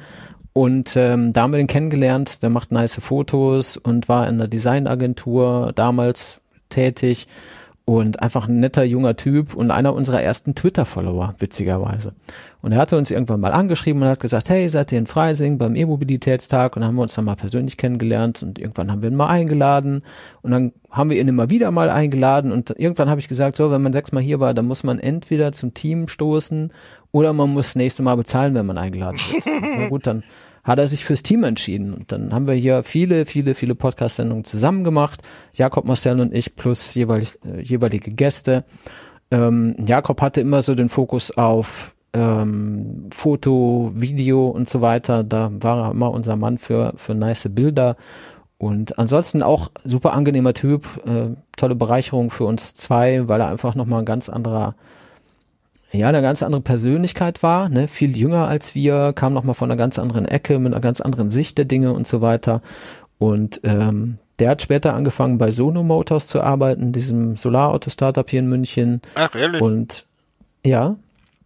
Und hat dann tatsächlich äh, irgendwann äh, so viel mit Arbeit zu tun gehabt, dass er äh, alles, was nicht Arbeit war, immer weiter zurückschrauben musste. Und danach war er einfach super ausgebrannt, brauchte mal Zeit für sich, ist mit dem Fahrrad durch Europa gereist und ähm, um mal wieder runterzukommen und klarzukommen. Und jetzt witzigerweise taucht er jetzt seit kurzem wieder auf, denn er ist jetzt nach Köln gezogen und er zieht jetzt nach Köln und ist damit sozusagen im Team NRW weil er in Reichweite von Malik ist. Und wer Malik gefährlich, kennt. Sehr genau. gefährlich, ja, wer Malik kennt, der weiß, äh, der Dude ist wie ein Magnet. Wenn du da zu nah rankommst, dann kommst du nicht mehr weg. ja, genau. ja, genau. Das ist Malik. Und ähm, Julien kam mit Malik zusammen dazu. Der ist ähm, derjenige unter uns, der kein eigenes Auto hat der in Köln in der Stadt wohnt, der Lastenrad fährt und ansonsten nur Carsharing, Bikesharing, öffentliche Verkehrsmittel und so weiter benutzt, mhm. der äh, beruflich sehr tief ist in dem Thema E-Mobilität und äh, einfach ein interessanter Typ, der auch nochmal ganz anders ist als wir anderen. Und das war so meine Idee letzten Endes. Also der Stand so um Anfang 2020 rum war, ähm, Jakob hatte keine Zeit mehr, wollte sich oder musste sich da rausnehmen aus dem Szenario. Es wurde ihm alles zu viel. Ähm, und Marcel und ich waren dann alleine und wir hatten halt in der Vergangenheit schon gelernt, ja, ist blöd. Dem Philipp ist wichtig, dass diese Sendung alle zwei Wochen erscheint. Ich finde, mhm. das ist wie so ein Printmagazin, das kommt, wann es kommt und du weißt, wann es kommt. Und du musst ja, auch nicht fragen, Du bist doch Amateur. Also ich meine ganz ehrlich, das ist doch eine harte Nummer, wenn du damit nicht dein Alltag tägliches Brot verdienst. Ja, aber so sehe ich das halt, ne? Mussten die anderen dann durch. Und ich finde das. müssen die anderen dann durch? Ich habe gerade über dich gesprochen. Ach so, ja, die anderen müssen da durch. Für mich ist das, äh, ist alles andere wäre unerträglich für mich. Einfach irgendwann den Podcast zu machen und mal ja und mal nicht und so weiter. Damit würde ich nicht gut klarkommen. Ich bin bin da, glaube ich, der falsche Typ dafür, das einfach mal zu machen oder zu lassen und dann immer dann, wenn es gerade passt. Ne? Das ist nicht so mein Style. Ich bin da eher so ähm, derjenige, der das hart treibt, der sagt, nee, es soll schon alle zwei Wochen sein, das ist mir wichtig und ich finde, das ist auch für den für den äh, Außenauftritt des Podcasts ist das, also für mich ist das relevant, ne? dass du sowas sagst, ja, jeden zweiten Sonntag neue Sendung, jeden zweiten Samstag Live-Aufzeichnung. Das sind so Dinge, die stehen einfach und das wissen die Leute und die rechnen damit. Und mir ist das wenn wichtig. Das mal, wenn das mal nicht passiert, dann gibt's auch mal sehr schnell äh, Publikumsanfragen äh, mit Hilfe, geht's dir gut und so weiter. Oder hast du es darauf noch Äh, nicht ankommen lassen? Normalerweise wissen die Leute das. Es gibt zwei Szenarien pro Jahr, an dem die Sendung nicht alle zwei Wochen kommt. Das ist der Sommerurlaub und die Weihnachtsauszeit. Da fällt jeweils eine Sendung aus. Und das ist alles, was passiert. Ansonsten versuchen wir alle zwei Wochen zu liefern. Wow, das ist wirklich, also das ist dann ja wirklich Dedication an der Stelle, ne? Wie viele Jahre machst du das jetzt schon? Seit dem 10. Januar 2016. Das ist, das ist, ah, das ist jetzt sehr sportlich. Also, ich meine, ich kenne das Ja. mit dem Struggeln und ich meine, man jongliert so viel mit Privatleben und hast nicht gesehen. Aber bist du jemand, der sehr viel plant? Ähm, für bestimmte Zeiträume. Ich bin jemand, der nicht gut darin ist, wirklich auf weite Sicht irgendwie großartig zu planen. Ich bin beschissen darin, rechtzeitig Weihnachtsgeschenke zu besorgen oder sowas. Ja, okay. Ähm, andererseits ähm, würde ich mich durchaus als strukturiert und organisiert bezeichnen und- und ich mag das auch. Ich bin gerne so. Leute finden es manchmal irgendwie übertrieben oder so, aber ich genieße das, zu wissen, was in nächster Zeit passiert, wann und wie. Und alles, was ich vorbereiten und beeinflussen und planen kann, das mache ich auch. Und äh, so ein zwei Wochen Sendungstakt ist für mich was, was man sehr gut leben kann, denn es passiert auch immer gleich. Wir senden immer zur selben Uhrzeit samstags jede zweite Woche live. Ich produziere immer am Sonntag nach dem Frühstück die Sendung vom vorigen Samstag. So, ich mache das immer gleich. Ne? Und darum herum ähm, gleichen sich dann die Dinge an. Da kommt dann keiner dazwischen oder irgendjemand äh, braucht was anderes oder will oder sonst oder was, sondern das ist so. Und das machen wir schon so lange, dass das auch keiner mehr hinterfragt. Jeden zweiten Samstagnachmittag wissen meine Freunde und meine Familie, da, da ist halt Podcast. Und äh, Sonntagvormittag braucht mich keiner anzusprechen. Da produziere ich halt den Podcast. So, das wissen Man die muss Leute. nur ne? lang und hart genug machen, dann stört das Ja, genau. auch nicht. Okay, verstehe. Richtig. Ja, das ist halt ein Bestandteil von mir geworden über die Zeit. Und ähm, dahinter st- steckt viel Erfahrung und, und viel Probieren und viel auch, ja, weiß nicht, man wird ja auch besser in dem, was man macht. Ne? Also ich gehe mit dem, was das Ergebnis des Podcasts ist, auch andersrum, anders um als noch vor Jahren, wo man so, weiß nicht, die ersten, weiß nicht wie viel Dutzend Sendungen so nach jedem äh geguckt hat, nach jeder Pause und so weiter und so fort. Man geht da anders mit um. Man sieht, wenn man in seinen Ultraschall äh, hier in sein, äh, in seine Aufnahmesoftware guckt, dann, dann sieht man, äh, wo man jetzt was wegnehmen muss und man hat immer seine Edit-Marker gesetzt, weil man genau weiß, okay, hier war Strange, da gucke ich nochmal drauf und also wo kein Marker ist, gucke ich hinterher auch nicht nochmal hin, weil ich das 150 Mal gemacht habe. Und das ist nur diese Sendung. Das ist ja nicht mein einziger Podcast, den ich in meinem Leben gemacht habe. Ne? Und ich habe sehr viel Erfahrung damit und äh, gehe damit ganz anders rum, äh, anders um als vor Jahren, als ich ganz gestresst war, wenn ich eine Sendung released habe, weil ich gedacht habe, okay, hm, hoffentlich geht alles glatt, hoffentlich ist nichts kaputt, hoffentlich hast du nichts vergessen oder übersehen oder so. Da okay, da kommt dann Routine wächst man rein, halt ne? raus. Genau. Also, ja. klar. Wie, du machst noch andere Podcasts? Habe ich was überhört? Äh, ich habe zum Beispiel 140 Folgen E-Pod gemacht. Das ist ein Podcast zur Formel E, die voll elektrische Formelrennserie. Die gibt's ja nun auch schon, ich glaube in der achten Saison oder sowas. Ich bin da jetzt länger nicht mehr drin. mhm. Ähm, da habe ich mal mit Marcel eine Sendung gemacht, eine, eine Clean Electric Folge, wo wir über Formel E in Berlin gesprochen haben und wir haben gesehen, hm, wir wissen irgendwie da gar nicht so viel drüber und dann habe ich das aber spannend gefunden, weil ich früher, wie gesagt, großer Autofan war. Ich habe jahrzehntelang Formel 1 Rennen geguckt und verfolgt und so weiter. Motorsport fand ich total toll damals. Und ähm, das Formel E-Ding hat mich dann interessiert. Nachdem ich lange keinen Bock mehr hatte auf Motorsport, habe ich gedacht, hm, das ist interessant, das musst du dir genauer angucken. Und habe den, äh, den Timo, den Macher von eFormel.de, mal angeschrieben und habe gefragt, hey, ich würde, ich überlege, ob ich irgendwie einen Podcast zu dem Thema mache. Ich bräuchte einen Experten, der mir hier und da mal aushelfen kann. Können wir irgendwie mal quatschen? Und dann haben wir zwei Stunden telefoniert und danach haben wir das Format vom E-Pod quasi fertig gehabt und haben dann einen wöchentlichen Formel E Podcast produziert, Timo und ich und die Leute von eFormel.de. Okay. Und den habe ich quasi da mit aus der Taufe gehoben. Ich habe den 140 Folgen produziert, moderiert und äh, durchgezogen, federführend. Und danach habe ich mich daraus verabschiedet, weil ich gesagt habe, hm, ich habe jetzt genug von dem Thema, es fixt mich nicht mehr an, ich muss die Rennen gucken, damit ich hinterher darüber erzählen kann und nicht, weil ich sie gerne gucken möchte.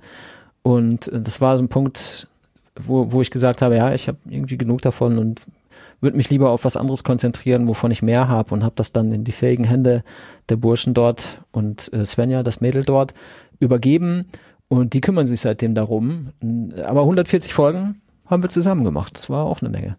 Krass, das ist ja eigentlich dann schon wieder, wäre ja eigentlich sowas wie, heute würde man das als bezahlten Werbepodcast verstehen, oder? Wie meinst du? Naja, wenn man jetzt, also das ist ja eigentlich Marketing das ihr dann dafür die Formel E gemacht habt, oder? Ja, wir haben über die Formel E berichtet, denn äh, eFormel.de ist ein, ein Online-Magazin ah, über okay. die Formel E-Rennserie. Wir haben das Okay. nicht für die Formel E gemacht. Okay, verstehe. Ja, äh, Mhm. das, das ist sehr vermischende Namen an der Stelle. Ja, das stimmt. Das stimmt. Also Sehr viele E's und so. Ähm, machst du sonst neben Clean Electric noch was anderes? Also, Äh, ist noch- es dein Haupt Hobby? Ja, tatsächlich. Also ähm, es gibt drei wichtige Pfeiler in meinem Leben. Das eine ist der Podcast, das andere ist meine Familie, das andere ist mein Job. Und ansonsten ist da nicht viel. Ich habe auch keine irgendwie ausufernden Hobbys oder so darüber hinaus. Ähm, das war immer die Musik, aber den Raum, den die früher eingenommen hat, nimmt der Podcast heute ein. Aber, ähm, also deine Musik gerade spielt gar kein Thema mehr, ja? Nee, tatsächlich nicht. Also ich sitze immer mit dem Rücken zu meinem E-Schlagzeug. Das steht am anderen Ende hier von meinem Studio hinter mir. Und ich sehe das immer in Zoom-Calls den ganzen Tag. Ich arbeite sehr remote seit zwei Jahren jetzt und äh, sehe natürlich mein eigenes Kamerabild immer und dahinter steht immer dieses Schlagzeug. Und ich habe immer das Gefühl, ich müsste mal wieder spielen. Und dann setze ich mich hin und spiele so ein bisschen und denke mir, ja, so richtig Bock habe ich eigentlich nicht. Also spielt tatsächlich ganz, ganz wenig Rolle. Es ist eigentlich sehr schade. Aber vielleicht kommt das ja wieder. Ne? Das Ja, habe ich schon öfter sicher- gesehen. Kann man sich ja Zeit lassen mit, ne? Also Genau. erstmal ein Thema durchkauen und dann wieder zurück zu einem alten, ne? Ja. Ähm, aber wann hast du das letzte Mal Musik gemacht, so richtig? Auch schon So mit ewig. einer Band her. oder ja, so? genau. Ja, das ist schon sehr lange her. Ich kann es in, in Jahren gar nicht so genau sagen, aber ich würde mal sagen, äh, spätestens 2011, nee, 11, 12, da war ich noch in der Band Okay. von meiner damaligen Firma und dann bestimmt noch so zwei, drei Jahre mit Ihr hattet eine Band in Band. einer Firma. ja. cool, oder? Haben auch nicht alle. Ähm, wir hatten eine Coverband in der Firma, in der ich gearbeitet habe. Da waren sehr viele musikalische Menschen und wir haben tatsächlich dann auf den Firmenfeiern und Ausflügen und so weiter haben wir unseren ganzen Kram mitgekarrt und dann haben wir da gespielt an den Partyabenden. War immer eine Stunde Live-Musik, die haben halt wir gemacht. Ja, cool. Ich meine, okay, das ist bestimmt auch noch was anderes, wenn das irgendwie Kollegen machen, als irgendeine eingeflogene Band an der Stelle, oder? Ja, äh, hat mehrere Vorteile. Die äh, Leute freut's, weil es die KollegInnen sind, die da die Musik machen. Und uns hat's natürlich gefreut, weil wir immer ein wohlwollendes Publikum hatten, obwohl wir eher, eher mittelmäßig wahrscheinlich waren, so im Nachhinein betrachtet. aber wir waren alle nicht schlecht, ja, aber es war halt wirklich so eine Band, die, wir haben halt waren Arbeitskollegen, die zusammen Musik gemacht haben. Wir haben regelmäßig geprobt, wir hatten sogar in der Firma einen Proberaum und so weiter. Äh, Wir haben das schon ernst genommen und haben die Musik so gut gecovert, wie wir konnten.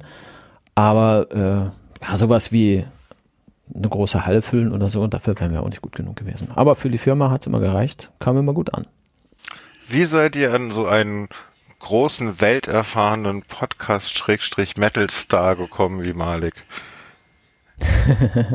Malik ist ein Fan von diesem Podcast gewesen, schon immer. Und äh, er, also ich weiß noch, als ich ihn angerufen habe und ihm erzählt habe, warum ich dieses Team vergrößern möchte, nämlich weil Marcel und ich vornehmlich allein unterwegs sind und wenn dann mal einer krank ist oder im Urlaub, dann haben wir ein Problem mit diesem Zwei-Wochen-Takt und das wollte ich nicht. Also habe ich gedacht, holst mal noch ein, zwei Leute, die können dann einspringen oder ergänzen oder so. Es muss nicht jeder immer da sein, aber ich würde das gerne breiter aufstellen. Und ich wollte Leute, die anders sind als ich und Marcel sind, oder als Marcel und ich sind, sorry. Und Malik war so einer. Der kann gut reden, der ist gut vernetzt, der ist super interessiert und wenn dir keine Frage mehr einfällt, dann guckst du zu Malik, der hat noch drei. Malik Malik hat immer noch eine Frage. Das da musst du dir gar keine Sorgen. Ja, genau. Ja. Und das schätze ich sehr an ihm. Und ich, ich mag einfach, wie er redet und wie er denkt. Und er ist so anders als ich selber. Und das fand ich reizvoll. Und habe mit äh, damals mit Marcel und auch mit Jakob drüber gesprochen. Na, wen, wen kann man da reinholen? Auf wen hat man da so Bock und so weiter. Und wir kamen auf Malik. Und dann habe ich ihn angerufen und habe ihn gefragt, ob er Bock hätte. Hier und da nicht jede Sendung, aber als Teil des Teams. Und er hat sich total geehrt gefühlt und fand es total krass, dass ich ihn frage, weil er eigentlich gar nicht so viel Ahnung hat und so weiter. Und ich so, ja, die Ahnung kommt mit der Zeit, reden kannst du, du weißt, wie Podcast geht, ich höre dir super gerne zu und du hast halt immer noch eine Frage, wenn mir keine mehr einfällt. Ich glaube, das wäre spannend. Und dann haben wir das gemacht. So kam das. Und er fand es total spannend und fühlte sich geehrt, dass ich ihn gefragt habe. Also es war sehr einfach, sagen wir es mal so. Ich habe da nicht mhm. groß diskutieren oder betteln müssen. Ja, aber wie bist du da auf ihn gekommen? Also äh, aus, aus, aus welcher so. Motivation heraus? Ich kannte ihn ja schon. Also er ist schon äh, ein, zweimal vorher in der Sendung gewesen. Er hat äh, sein, sein Hyundai Kona damals gekauft, mit dem was er hier aufgeschlagen. Das war auch so ein denkwürdiger Abend. Hat jeder, der Clean Electric kennt, kennt ja auch diese Geschichte, wie er dieses Auto gekauft hat. Und alle wussten das, nur ich nicht. Und dann waren sie in Landsberg am Lech, so, weiß nicht, wie weit das ist, 40 Kilometer von hier oder so. Das ist so der Hyundai-Händler, äh, weil man den, den Ionic damals, als er kam, eigentlich faktisch nirgendwo anders bekommen hatte. Sangel wusste, der wird groß, hat die sich alle rangeschafft und du kriegst eigentlich das Auto, hast du nur da bekommen. Und er hat dann dort Malik auch seinen Kona gekauft. Und dann, dann ist er hier aufgetaucht mit dem Auto, von dem ich nichts wusste. Und dann hatte er den Jakob dabei und Marcel dabei und Basti von Bütz und so und Timo von Bütz und so und seinen Kumpel Philipp und noch andere Leute, die standen alle bei mir vor der Tür und haben gesagt, ey Malik hat ein neues Auto, guck mal so. Und ich wusste nichts, ja. Und äh, da kannten wir uns schon gut genug, dass er solche Geschichten gemacht hat. Und das war ja lange, bevor der in den Podcast gekommen ist. Also wir kannten uns schon, wir haben schon Sachen zusammen gemacht. Ich habe seine Podcast gehört, er hat meinen gemocht. Und so hat sich das dann ergeben, weil wir halt uns kannten und uns gegenseitig gehört haben und uns gegenseitig äh, schon damals immer geschätzt haben. Und so kam das zustande, dass, dass wir auf die Idee kamen, Malik zu fragen, ob er den Bock hätte. Und naja, da haben wir halt eine offene Tür eingerannt. Ja, ich glaube, da rennt man immer offene Türen bei ihm. Ja, das ist so ein bisschen seine Schwäche. Er hat nur offene Türen. Ne? Erstmal ja. ja sagen und, und später dann, jo, scheiße, was habe ich mir, das, ich habe ja gar keine Zeit. Ähm, siehst du den Podcast für dich auch als eine Möglichkeit der Professionalisierung und zweites Standbein als Einnahme sozusagen, Einnahmequelle für dich? Ja, neuerdings schon. Also wir haben das nie groß in Betracht gezogen. Also das war auch nie der Plan. Ja, wir, wir, Marcel und ich haben das für uns gemacht, weil wir darauf Bock hatten. Und dann haben Freunde, Bekannte und deren Freunde und Bekannte angefangen, das zu hören. Und von da an wurde das von ganz alleine groß. Wir sind immer äh, entspannt gewachsen und haben uns darum auch nie gekümmert. Wir haben immer gemacht, was wir wollten. Und wir machen das auch weiterhin.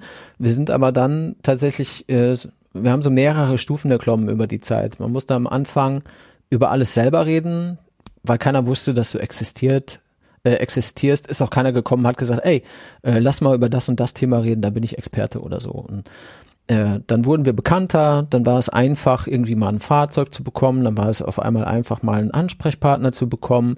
Äh, dann kommen irgendwann kommen so Agenturen und schreiben dir, hey, Sie haben ja diesen Podcast, wir haben ja so Leute, äh, kommen wir da mal irgendwie übereinander, ist das spannend für Sie und so weiter. Und dann hast du irgendwann äh, ein veritables Netzwerk wo, wo du sagst, ich würde gerne über dies und das reden und dann sind da Leute, die sagen, ja, gerne. Du gehst einfach zu jemandem und der sagt dann, hey, ich höre euch seit 2018 schon, geil, dass ihr fragt, da habe ich voll Bock drauf so. Und dann, wir können so gut wie überall hingehen und kriegen ungefähr diese Antwort mittlerweile. Äh, und was auch passiert irgendwann, das hat äh, bestimmt auch vor zwei, zweieinhalb Jahren schon angefangen, dass so Vermarktungs Agenturen anrufen und sagen, wie wär's denn, ihr könntet doch hier mal äh, Werbung machen für Name des Autoherstellers hier einfügen. Mhm. Ähm, da bin ich dann irgendwann hellhörig geworden, denn für uns ist natürlich als E-Mobilitäts-Podcast Werbung zu machen für einen Autohersteller, das ist das über, das ist ein Überschreiten einer roten Linie. Ne? Das, das, Findest du? Das einzige, ja, finde ich. Das einzige, was wir haben, ist diese Credibility, das, was wir sagen, unsere Meinung ist und die ist unbeeinflusst. Und das muss sie bleiben, ja. Und wenn ich jetzt sage, diese Sendung wird präsentiert von Volkswagen, dann muss ich eigentlich danach auch nichts weiter erzählen, denn da werden Leute sein, die sagen, ähm, das ist doch jetzt alles Crap, was ihr erzählt. Woher soll ich denn jetzt wissen, was jetzt hier real ist und was nicht? Also deswegen, das ist eine Diskussion, die möchte ich nicht eingehen. Deswegen haben wir den BMWs, den Volkswagens und den Toyotas dieser Welt gesagt, nee, das machen wir nicht, weil sowas wie sponsert bei irgendeinem Autohersteller, das möchte ich nicht haben. Ja. Und äh, das ist aber tatsächlich so häufig passiert in den letzten Jahren, dass wir natürlich angefangen haben, darüber nachzudenken. Und wenn ich wir sage, meine ich eigentlich mich. Marcel zum Beispiel sagt, er will dann mit nichts zu tun haben. Das ist ein Hobby und das ist Spaß und das ist immer alles wurscht, so was Monetarisierung angeht. Aber mich interessiert das, weil, das haben wir vor einer Stunde oder so mal gesagt, mich interessiert erstmal alles. Und das natürlich auch, denn was kann ich denn da rausholen? Wie kann ich da was rausholen und lohnt sich das und macht es vielleicht sogar Spaß? Das hat mich schon getriggert über die Zeit. Mhm. Und äh, wir sind jetzt in so ein Szenario eingetaucht, wo wir Werbeplätze anbieten im Podcast. Also es hat bis jetzt keiner gemacht. Wir haben das auch letzte Episode tatsächlich erst announced an die Hörerschaft, dass wir das machen wollen. Und äh, da gibt's halt einen vorne, eine, einen in der Mitte, einen hinten im Podcast oder sowas, wo man dann so diese Host Reads haben kann. Äh, du kennst das, kommt irgendwie so ein Audiotrenner. Einer von uns liest was vor, dann kommt wieder so ein Audiotrenner und der Rest ist die Sendung, wie sie immer war. So das ist die Idee. Ja. Wenn du das nicht willst, dann kannst du halt äh, zu Memberful gehen und sagst, hier ist ein Euro für jede Sendung, dann, dann habe ich halt jetzt keine Werbung. So. Ähm, so ähnlich haben wir das bei Patreon auch schon. Wir sind da seit Jahren bei Patreon. Da geht es aber nicht darum, äh, die Werbung rauszukaufen, sondern äh, um alles, was vor der Pre, also vor dem Intro ah. passiert und alles, was nach dem Outro passiert. Pre- und Post-Show, ja. Genau, du hast die Pre- und Post-Show. Wenn dir die drei Stunden nicht reichen, dann kannst du vier haben. So, das ist der Deal. Ja. Äh, da, das kostet auch schon immer einen Euro pro Episode und Leute mögen das und haben damals gesagt, ey, mach Patreon, ich kann nicht live hören, ich will aber das davor und danach und so weiter und so weiter. Und da habe ich halt in meinem jugendlichen Leichtsinn gesagt, ja, wenn da 50 Leute sind, dann machen wir Patreon, dann kriegt ihr da die lange Sendung, dann könnt ihr da haben, was ihr wollt. Pre-Show, Post-Show, alles, was ihr wollt. Und dann waren zwei Tage später da 50 Leute und seitdem machen wir das. Und ähm, so funktioniert's halt dann mit Werbung potenziell auch. Du sagst, ich will keine Werbung, dann zahlst du halt pro Episode einen Euro, hast halt keine Werbung. Ich glaube aber ehrlich gesagt, den meisten ist es tatsächlich wurscht und wir gucken halt jetzt einfach, was dabei rausfällt. Ne? Nur weil es drei Werbeplätze gibt, potenziell, heißt es nicht, dass die irgendjemand will. Ich glaube schon, dass da Leute sind, die das möchten. Das werden die nächsten Monate einfach zeigen, denke ich. Und dann schauen wir mal, ob jetzt mal hier und da irgendwie ein Spot auftaucht oder nicht. Äh, und wenn sich das lohnt, da muss man mal bewerten, inwiefern sich das lohnt. Denn äh, das habe ich auch schon gesagt, der, den, den Podcast so zu betreiben, wie wir den zurzeit betreiben, äh, ist schon auch zeitaufwendig. Und ich wünsche mir häufig, dass ich so wenigstens den Freitag vor einer Sendung frei hätte. Weißt du, dass ich alles in Ruhe machen mhm. kann, überall nochmal schauen kann, die, die Sendung sauber vorbereiten kann, nicht immer alles nebenbei in der Mittagspause oder so, sondern einfach äh, da ganz fokussiert einfach mal, so wie ich gerne arbeite, dran arbeiten. Ich bin bekennender Monotasker. Ich stehe total drauf, eine Sache zu machen, mhm. bis ich zufrieden bin mit der und dann mache ich was anderes. Ich mag es gar nicht, immer so hin und her äh, springen zu müssen. Verstehe. Ähm, also du würdest da gerne sowas wie eine vier Tage Woche für dich draus machen, was die normale Arbeit betrifft, äh, und einen Tag die Woche sozusagen dich auf die Vorbereitung des Podcasts konzentrieren. Ja, zum Be also das wäre wäre etwas, was ich mir vorstellen könnte. Allerdings halte ich das nicht für so richtig realistisch. Denn ich habe einen ziemlich gut bezahlten Job und wenn du dann einen Tag die Woche weniger arbeitest, äh, das musst du mit Werbung auch erstmal wieder reinholen. Ne? Also das ist eine fixe Idee und man muss gucken, ob das irgendwie klappt oder nicht. Kann man ja sehen. Äh, man kann ja auch keine Ahnung, was halt nicht einen Tag weniger, sondern sowas wie 35 Stunden Woche oder sowas gibt's ja auch so Ideen. Ja, ja, äh, also ich habe das zum Beispiel irgendwann mal bei einer Firma so gemacht, dass ich irgendwann gesagt habe, nee, ich möchte keine Gehaltserhöhung, ich möchte mehr Freizeit.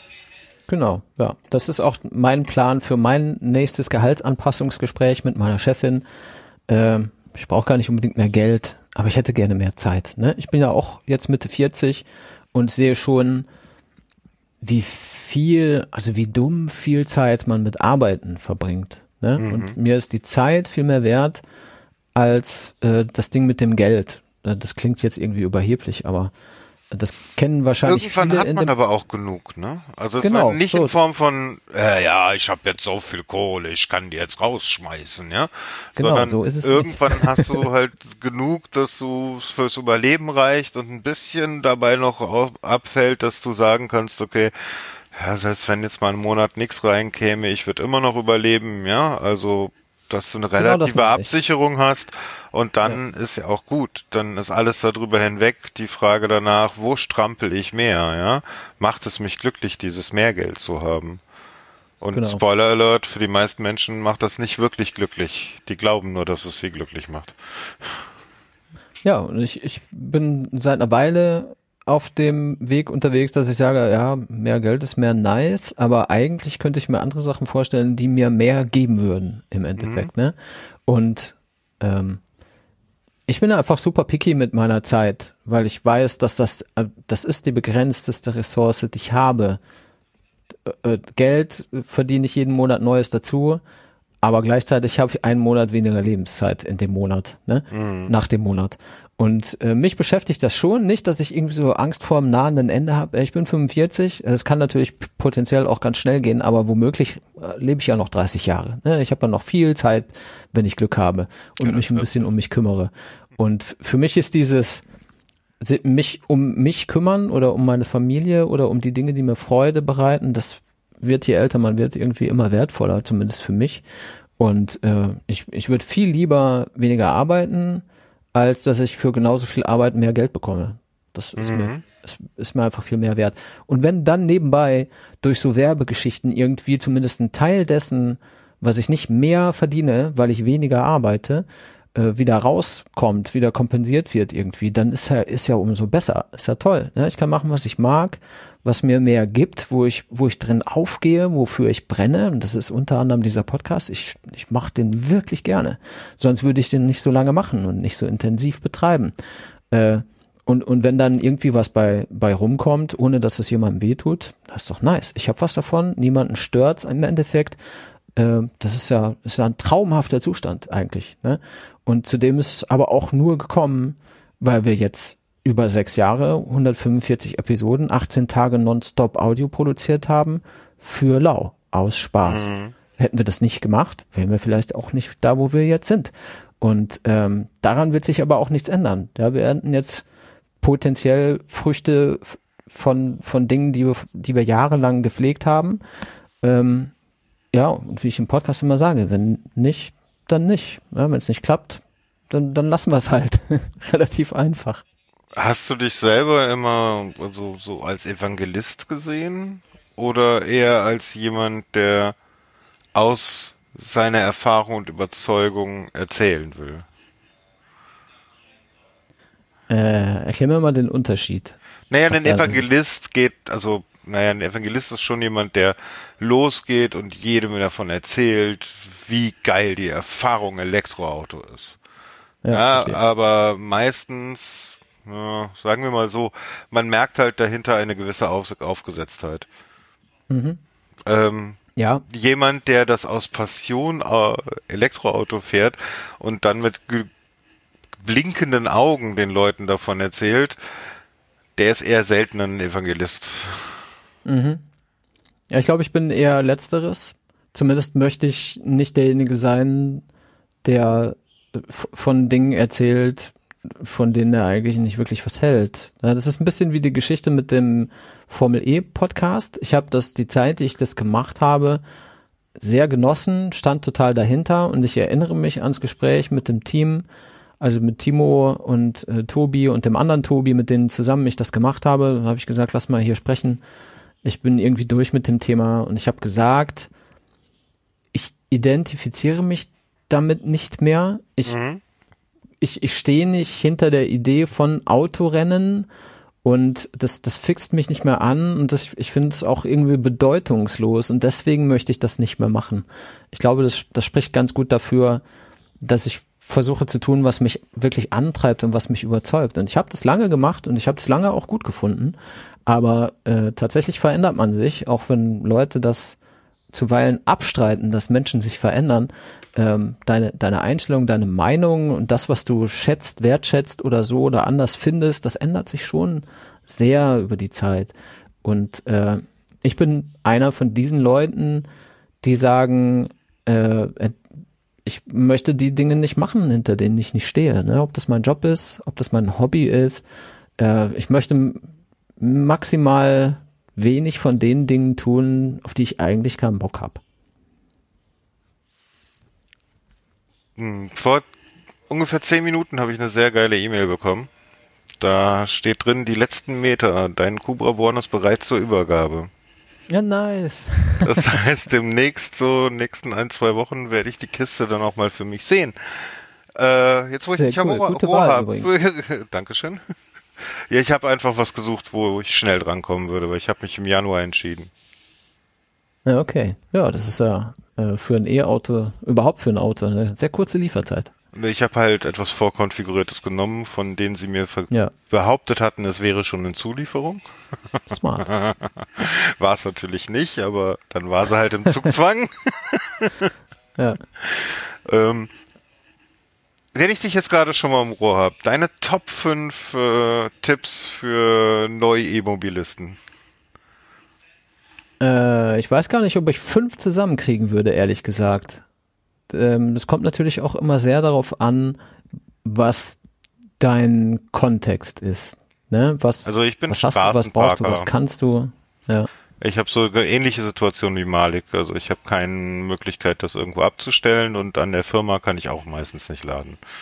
Mhm. Ja, dann ist äh, der Top-Tipp natürlich, sprich mit Malik. äh, der hat das, der hat das ausprobiert und sehr viel Erfahrung im an der Straße parken mit deinem E-Auto. Darin habe ich nämlich sehr wenig Erfahrung. Ne? Ich habe, äh, wie gesagt, ein, ein eigenes Haus, also ein halbes, aber trotzdem ein Haus und ich kann da laden, wie ich will. Deswegen ist das an der Stelle natürlich für mich super entspannt. Ich kann mir das aber total vorstellen, wie anstrengend das sein kann, wenn man keine eigene Lademöglichkeit hat und dann angewiesen ist auf öffentliche Ladeinfrastruktur. Je nachdem, wo man wohnt, ist es vielleicht gar nicht so schlimm. Wenn du dir München anguckst, da gibt's, weiß ich nicht, tausend, mhm. Über tausend Ladepunkte in einer 1,2 Millionen Stadt. Klingt erstmal wenig, ist tatsächlich aber für Ladeste Ladepunkte in einer Stadt sehr viel.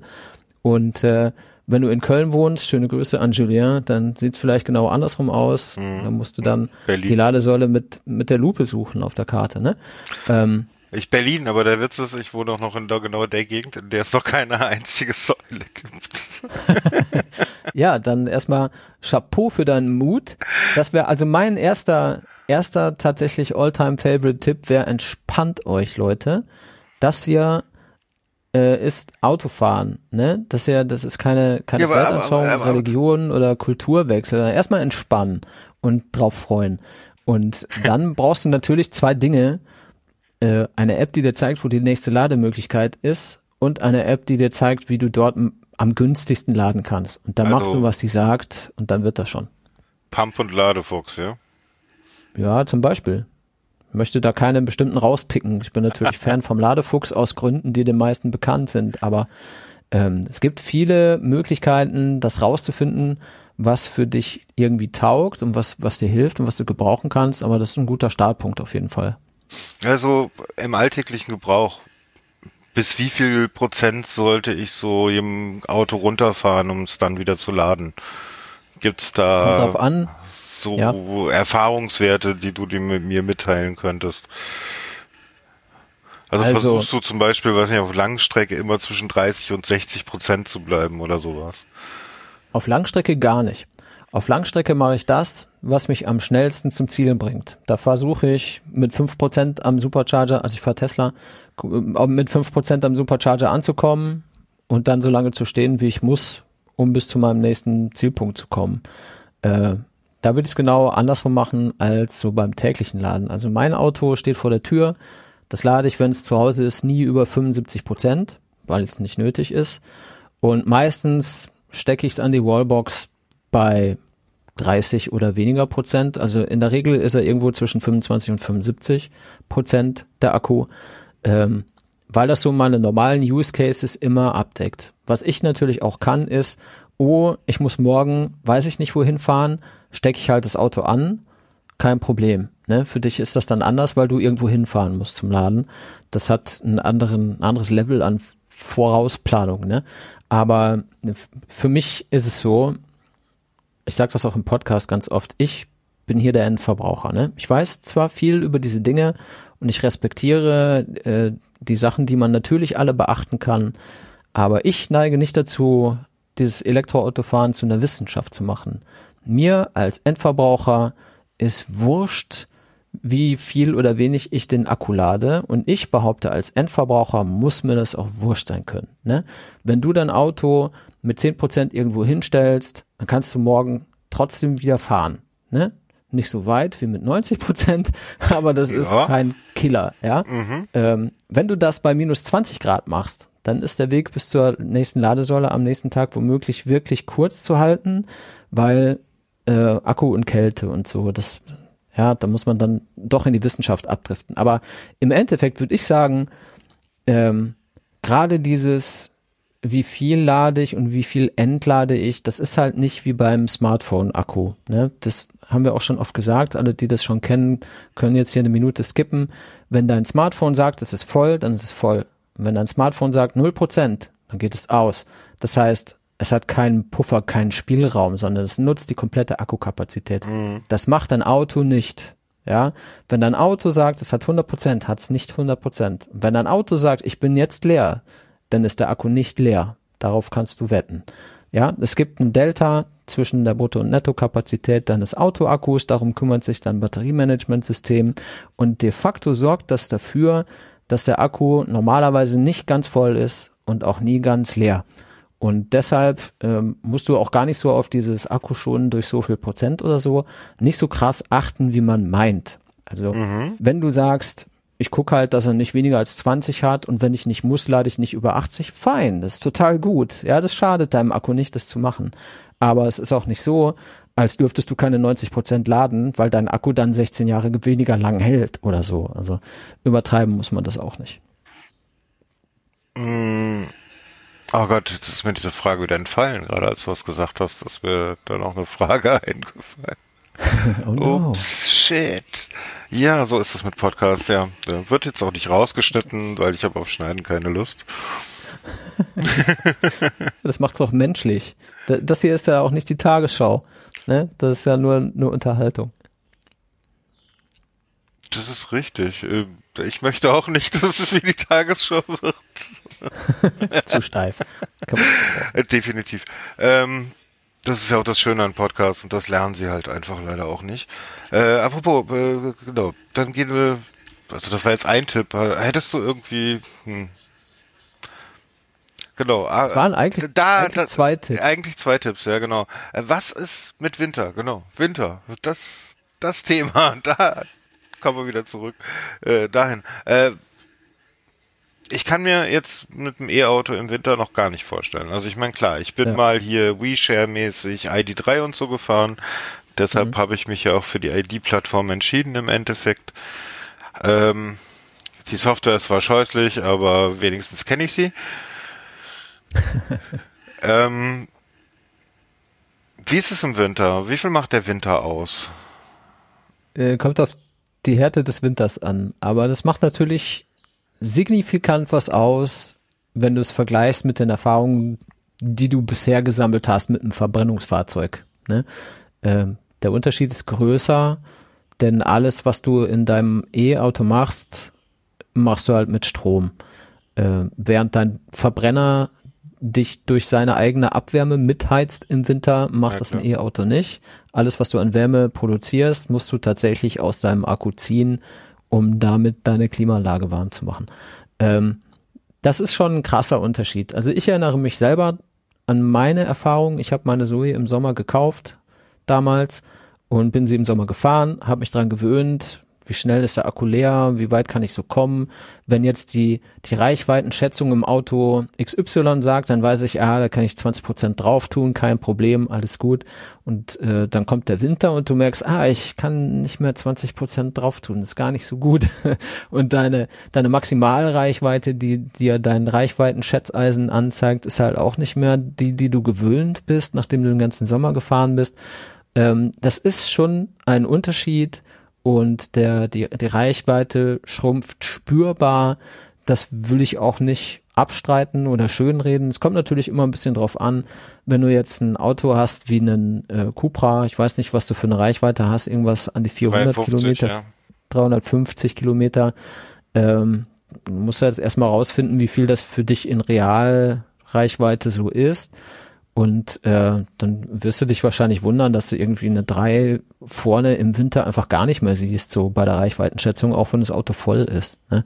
Ähm, da muss man sich dran gewöhnen, aber relevant ist das tatsächlich eigentlich nur dann, wenn du immer so an der Grenze der Reichweite deines Fahrzeugs unterwegs bist. Wenn du sagst, hm, da kann auf dem Papier 350 und ich brauche auf jeden Fall auch jeden Tag 300 davon oder so, dann wirst du im Winter sehen, oh, äh, das, was ich im Sommer gerade so schaffe, da muss ich jetzt im Winter irgendwie noch mal laden, sonst klappt das nicht. Hast du da so eine Hausnummer, so 10 Prozent, 15, 20, 30 weniger rechnen? Ja, also Marcel hört das jetzt und weiß genau eine Zahl und ich weiß, dass er sie weiß, aber ich weiß sie nicht. Sorry, da muss was ich du so schätzen würdest, was du so schätzen würdest.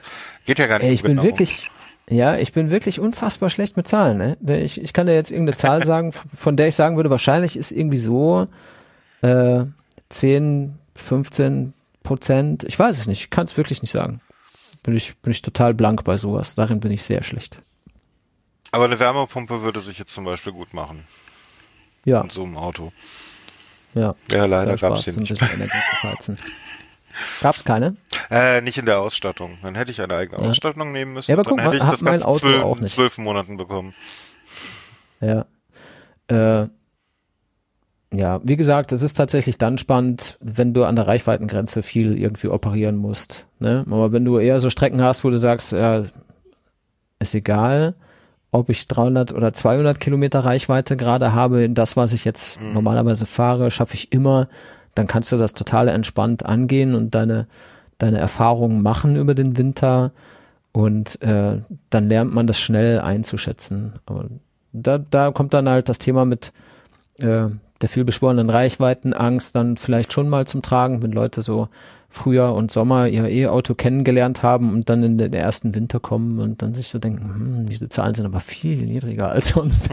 das ist erstmal ernüchternd, ähm, aber ich glaube, außer in irgendwelchen Edge Cases können die Leute da durchaus mit umgehen. Diese Reichweitenangst verstehe ich halt überhaupt nicht, weil ganz ehrlich, wenn ich ein Auto habe, was mir 120 Kilometer gibt, wie jetzt, ich glaube die Zoe, oder? Die ist sogar noch ein die bisschen Zoe, mehr. Die, ne? also die aktuelle, die aktuelle Modellreihe der Zoe, die schafft auch 400. Wow. Von, okay. von den ganz kleinen sind wir lange weg. Also ja, okay, aber sagen wir mal so 200 Kilometer, ja. Also wenn man mhm. das so als Einstieg nimmt, gut, ich habe meine 120 Kilometer am Tag dann zu fahren, wenn ich zur Arbeit muss. Okay, mhm. ja. Wobei man dazwischen ja bestimmt auch noch laden könnte, wenn man müsste. Und ansonsten würde ich es halt nur spüren, wenn ich auf Langstrecke bin. Und da sollte ich genau. doch eh eigentlich alle anderthalb, zwei Stunden mal 20 Minuten Pause machen. Würde sowas eigentlich ja, gehen? Also wenn du so dieses, ich fahre eine Stunde, mach 20 Minuten Pause, fahre eine Stunde, mach 20 Minuten Pause. Äh, ist das auch eine Strategie für Langstrecke? Ja klar, auf jeden Fall. Also finde ich schon. Äh, andere finden das nicht. Da ist, äh, also da wo ich herkomme in NRW, sagt man, jeder Jack ist anders. Ne? Mhm. Also das, das sieht der eine so und die andere anders. Und ich, ich verstehe, dass Leute da unterschiedlicher Meinung sind. Für mich äh, ist auch das tatsächlich, und das ist nicht einfach gesagt, sondern ich empfinde das so, für mich ist das tatsächlich auch so ein Faktor für entspanntes Autofahren. Äh, dieses regelmäßig Pausen machen, mal eben zur Toilette gehen, sich einen Kaffee reinziehen und in der Zeit ist einfach der, der Strom wieder in deinem Auto, den du brauchst, um wo auch immer du hin willst, hinzukommen. Ich finde das super entspannt. Ich mag total diese Art so zu reisen. Ich bin jetzt, äh, ich habe viele Urlaube mit E-Autos gemacht, mit einer vierköpfigen Familie und wir sind immer sehr entspannt unterwegs gewesen und haben gelernt, das Auto lädt meistens schneller, als du Pause machen kannst. Wenn alle zur Toilette wollen, vielleicht isst du was, weil die Kinder Hunger haben, oder da ist ein Spielplatz, krieg mal die Kinder wieder vom Spielplatz. Normalerweise hast du hinterher mehr Strom, als du vorher gedacht hast, dass du laden würdest. Ne? Und das entspannt einen. Wenn man das mit einer gewissen grundlegenden Entspannung angeht, dann hat man auch weder Reichweitenangst noch ist man genervt von den Ladezeiten. Wenn ich jetzt sage, ich möchte nach weiß ich nicht wo in Urlaub fahren, ich habe 1000 Kilometer vor mir, dann verstehe ich natürlich total, wenn man sagt, äh, jetzt hier fünfmal laden, da habe ich eigentlich keinen Bock drauf. Das würde ich auch so sehen. Deswegen sage ich halt, wenn wir unseren Urlaub planen, immer, weißt du, alles über 600, 700 Kilometer ist mir zu stressig, habe ich eigentlich keinen Bock drauf, weil ich dann die ganze Zeit ja nur fahre, lade, fahre, lade, fahre, lade. Ich finde das zermürbend und anstrengend und dann bin ich ja wenn ich dann aus dem Urlaub zurückkomme, dann ist ja meine ganze Entspannung schon wieder verpufft, weil ich so eine ätzende Reise hatte. Äh, würde ich nicht machen. Aber auch da ne, muss am Ende jeder selbst entscheiden, wie er oder sie das haben möchte und dann muss man gucken, was man da gebrauchen kann. Wenn heute zu mir jemand sagt, ich kann ein E-Auto nicht gebrauchen aus irgendwelchen Gründen, dann sage ich, okay, dann halt nicht. Ja, äh, ich vor fünf Jahren wäre da anders gewesen und hätte dann versucht zu überzeugen und zu überreden und so weiter. Aber das habe ich lange aufgegeben. Ich habe hunderte von diesen Gesprächen geführt. Ich habe jedes Argument eine Milliarde Mal gehört. Die, die validen und die Hanebüchenen, ich kenne sie alle in- und auswendig. Und ich gebe jedem und jeder diese Entscheidung in die eigenen Hände. Bitte Leute, macht es so, wie das für euch taugt. Das ist viel subjektiv, das ist viel Persönlichkeit und die, so die Charaktereigenschaften und die eigenen Wünsche und Vorstellungen, die eigenen Ängste, rational oder irrational. Ich will mich da gar nicht einmischen müssen. Äh, über, über die Fakten und meine Erfahrungen rede ich gerne mit jedem stundenlang. Ich mache das wirklich gerne. Aber wenn jemand äh, eigentlich mich nur überzeugen will, dass das, was ich erfahren habe, für ihn nicht funktioniert, dann baue ich auch das Gespräch nicht. Dann lass uns über was anderes reden.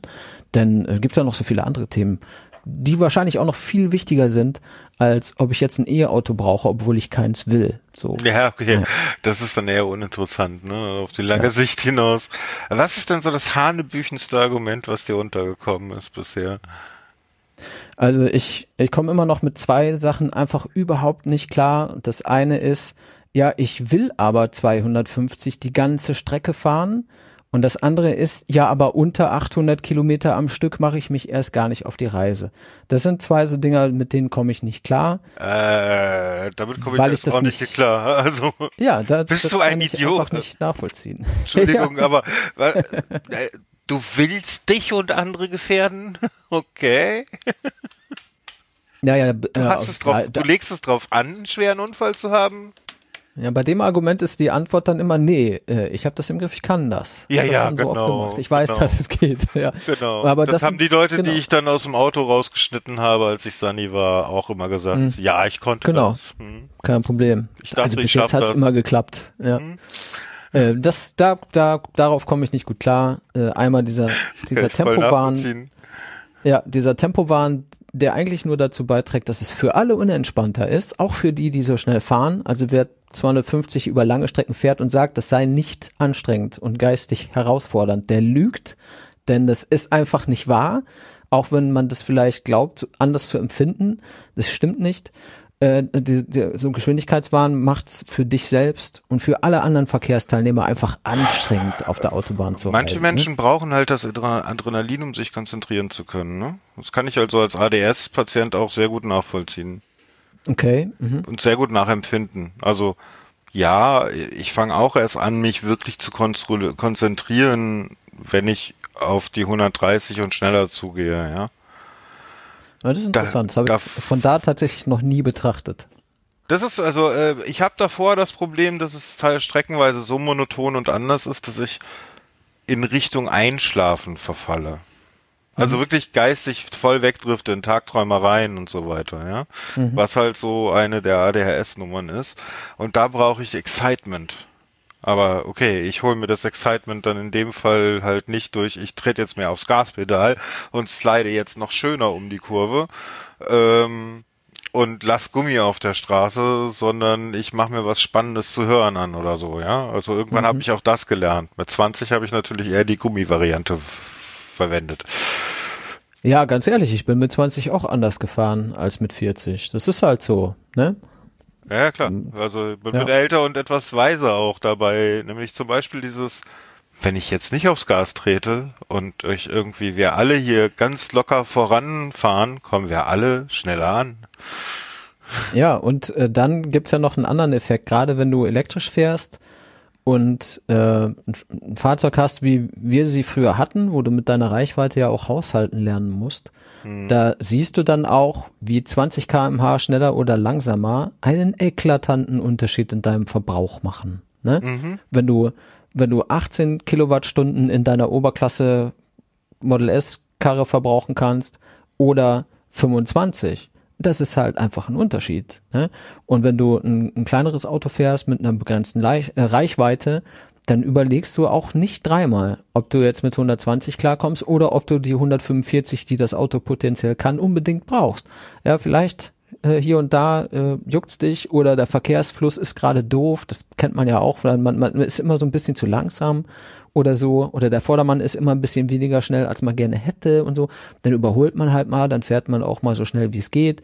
Das ist auch alles fein, aber wenn du dann siehst, wie dein Verbrauch sich auf einem Niveau einpendelt, wo du sagst, ah, eigentlich ist das total dumm viel Energie, die ich gerade verbrauche, das macht ja auch was mit dir. Denn dieses ist mir egal, was ich verbrauche, denn an der nächsten Tankstelle kann ich ja neuen Kraftstoff einfüllen. Darüber bist du sehr schnell hinaus, wenn du auf ein elektrisches Fahrzeug umsteigst, denn dir ist auf einmal nicht mehr wurscht, woher diese Energie kommt, mhm. die du da verballerst. Und du willst gar nicht wie bescheuert damit umgehen.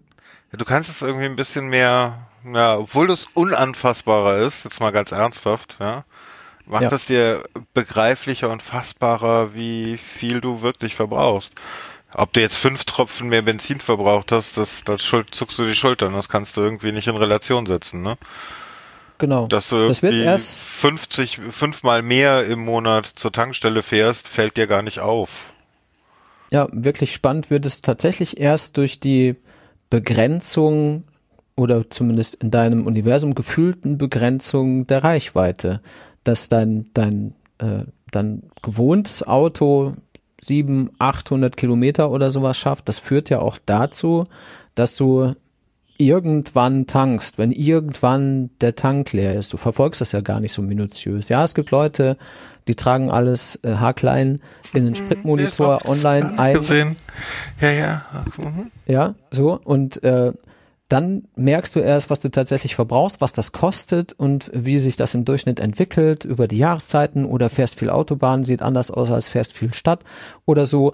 Ähm, wenn du elektrisch fährst, hast du diese Constraints, also diese, diese Beschränkung deines Handlungsspielraums durch zum Beispiel Reichweite. Die ist heute nicht mehr so krass wie vor fünf, sechs, sieben, acht Jahren, aber immer noch irgendwie gegeben. Ich komme von einem großen Dieselauto, das 800 Kilometer fahren konnte, wo ich nie darüber nachgedacht habe, wann ich tanken muss, weil es halt egal war.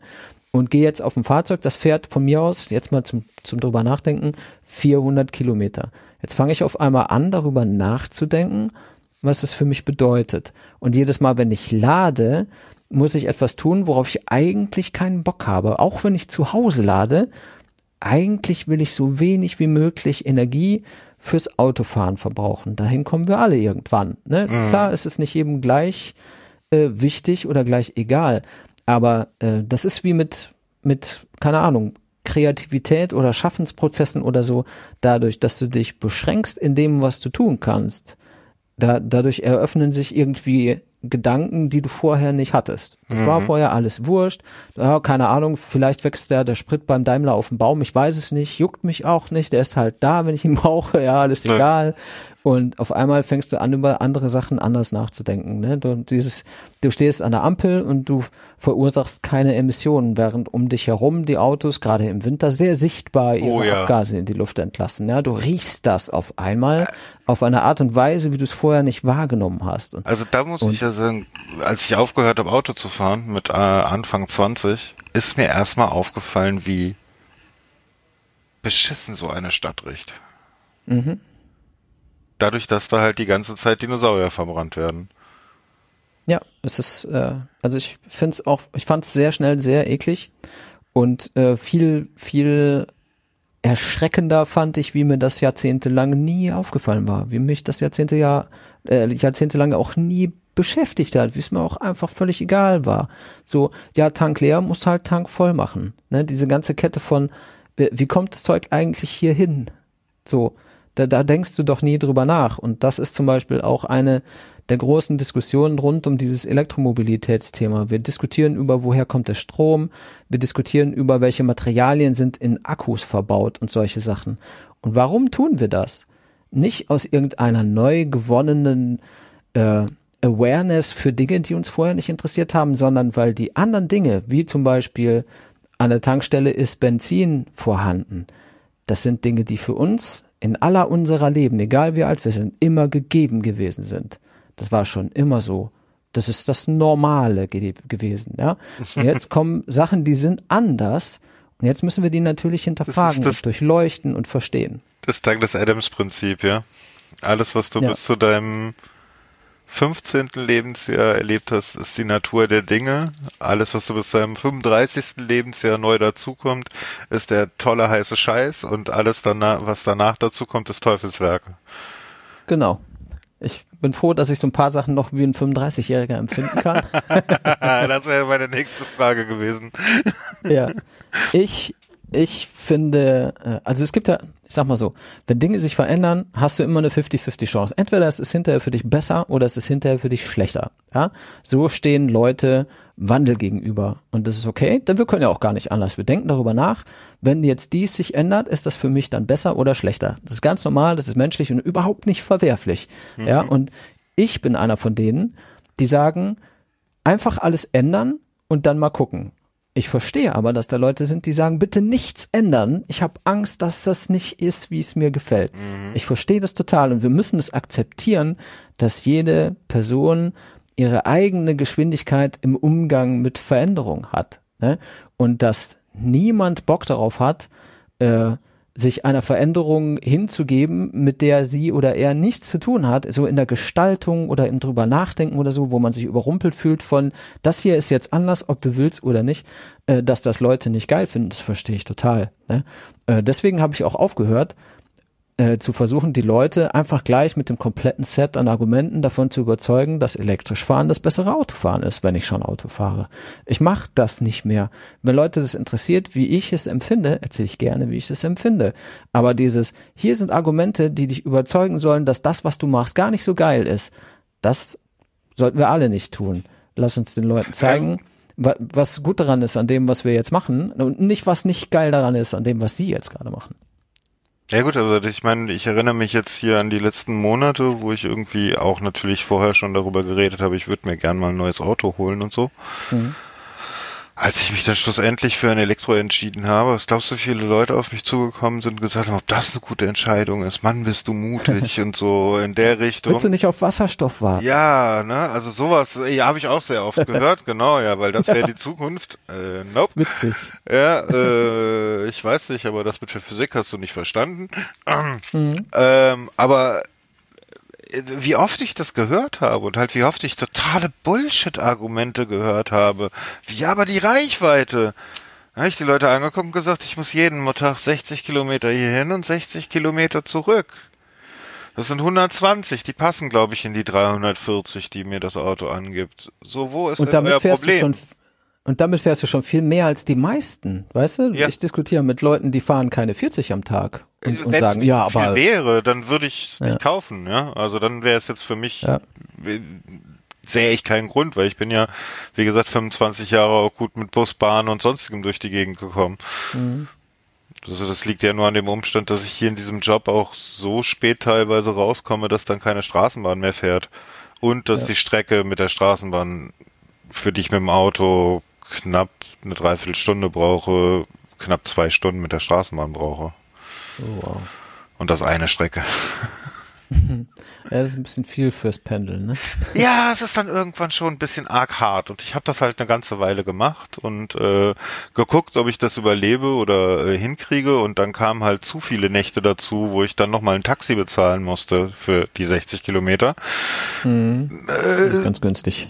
Genau, da wurde ich, kam ich dann schnell in die wirtschaftliche Berechnung, okay, sich ein Miles-Auto mieten ist günstiger. Ja. Mhm. Und am Ende des Jahres nach dem ersten Abschluss kam ich dann so, äh, ja, vielleicht ist ein Auto kaufen noch günstiger. Aber ja, da, da landet man im Endeffekt irgendwann. Also ich, wenn ich habe wirklich so viel Bullshit-Argumente zu hören bekommen, wie, also das ist, ob ich nicht Angst hätte, dass die Batterie unter mir explodiert. Ja, keine Ahnung, haben die Leute Angst, dass der, der Explosionsmotor, den sie da vor sich haben, irgendwelche Schäden an ihnen anrichtet? Hat auch keine ja, genau, Angst davor, genau, oder? Ja. Die ganze Zeit explodiert in dem Kasten, ne? Genau, die ganze Zeit rumpelt's und ihr macht euch da keine Sorgen drüber, okay. Ja. Was euch die Pleuelstange irgendwann durch den Kopf geht, ja? Ja, ja es sind natürlich alles äh, Edge Cases, ne? Natürlich kann ja, eine Edge Cases. Ne? Ja, ja, ich meine, natürlich, natürlich kann dein Benzintank in Flammen aufgehen, natürlich kann deine Batterie Feuer fangen. Das ist alles möglich, aber es ist alles sehr unwahrscheinlich. Ja, das ist auch diese aber manchmal Argumentation, ne? Also das ja. finde ich jetzt eine der, der, der, der krassesten Argumentationen, die ich immer, den ich bei allem begegne, ob Software, ob Hardware, ob Elektromobilität, egal was, ja. Dass du, wenn den Leuten nichts mehr einfällt, kommen sie auf die aber manchmal Defensive. Ja? ja. 900, von, von 365 Tagen haben wir es in Deutschland vielleicht 90 Tage richtig kalt. Ja? Aber dafür brauche ich dann die richtige Lösung für das, was manchmal passiert. Und die muss ich die ganze Zeit mitschleppen für das gesamte Jahr über, weil aber manchmal brauche ich das ja. Genau, das ist ja auch das klassische Reichweitenargument. Wenn ich im Sommer nach Kroatien fahren will, dann genau. muss ich doch bla. Ja, genau, daher kommt das. Kannst du dir denn nicht ein Auto leihen? Ich würde mir doch kein Auto leihen. Ja, da, da bist du dann wieder bei Veränderungen. Ne? Jetzt, oh, jetzt soll ich das anders machen. Damit muss ich mich jetzt erstmal anfreunden. Oh Mann. Ähm, ich hoffe, dass du da dein, also nee, halt stopp, noch gar nicht in den Outgo. Ähm, was sind denn andere Podcasts, die du noch hörst? Oder wie viel Podcasts hörst du überhaupt so?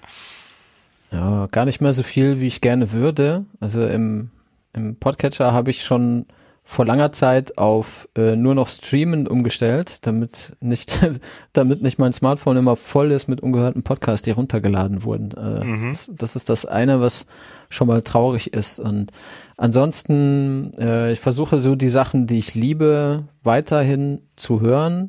Ne, das ist so natürlich äh, Bits und so und Freakshow, die ich fast alle nicht mehr ganz höre, weil ich gar nicht weiß wann, aber ich versuche das weiterhin zu verfolgen. Ich höre weiterhin äh, total gern hier Logbuch Netzpolitik zum Beispiel. Ab und zu höre ich mal noch in den E-Pod rein, den ich nicht mehr mache. Oder ich mag äh, Lage der Nation, da skippe ich dann so durch die pa Ka Kapitel, was, was mir taugt und was mir nicht taugt.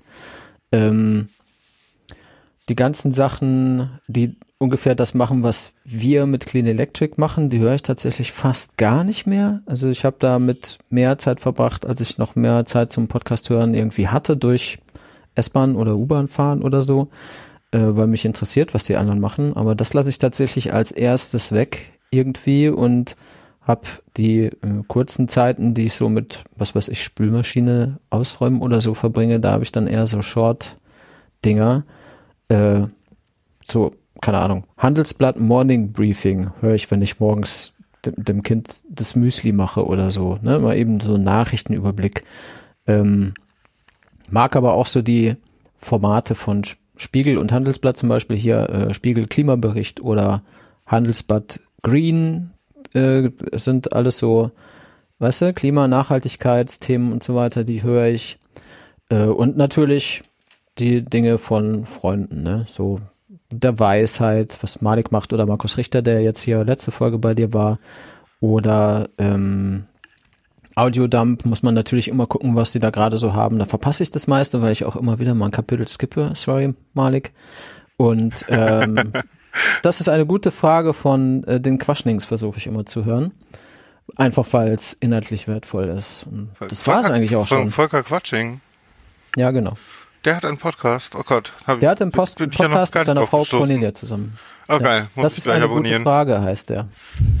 ah, okay.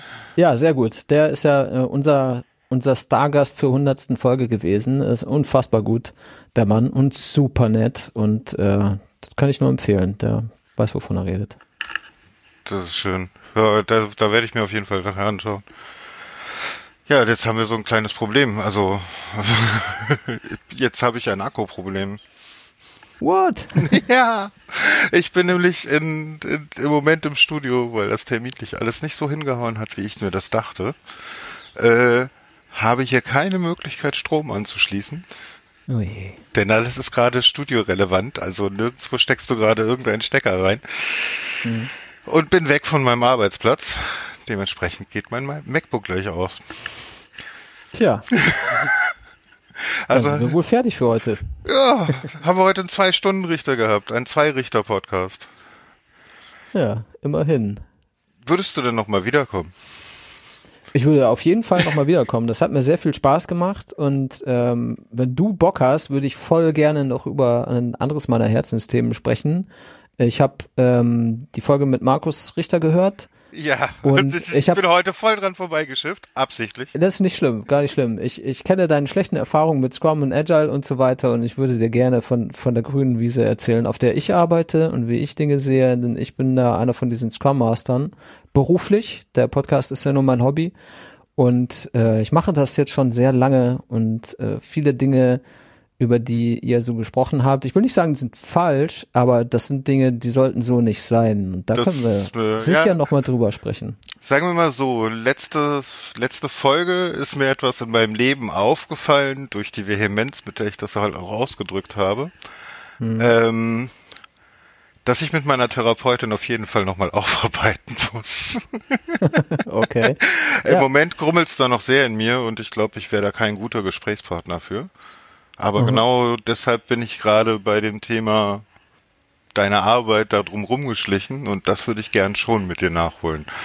Aber das ich muss, glaube ich, erstmal meine Wut, die so in mir ja, brodelt, loswerden. Du, du würdest dich vielleicht wundern, wie viele, mit wie vielen wütenden Menschen ich in den letzten zehn Jahren über sowas auch schon gesprochen habe. Also ich kenne das total und ich kann es total nachvollziehen und äh, kann dir aber viele Sachen erzählen, die vielleicht auch einen, einen Impact auf deine Arbeit dann tatsächlich haben. Denn es gibt schon so ein paar grundlegende, essentielle Kernthemen, die man umarmen sollte. Da kannst jetzt du alleine nicht viel machen, sondern ich habe so das Gefühl, äh, da laufen so ein paar Dinge nicht richtig gut bei euch im Arbeitsszenario. Da, da, da kann man schön sich nochmal ein Stündchen drüber unterhalten. Ich habe da eine sehr äh, ausgiebige Meinung und sehr viel Erfahrung auch in dem Bereich und mhm. ich wünsche mir immer, dass Leute das geil finden, denn Spoiler, wenn man es richtig macht, ist eigentlich geil.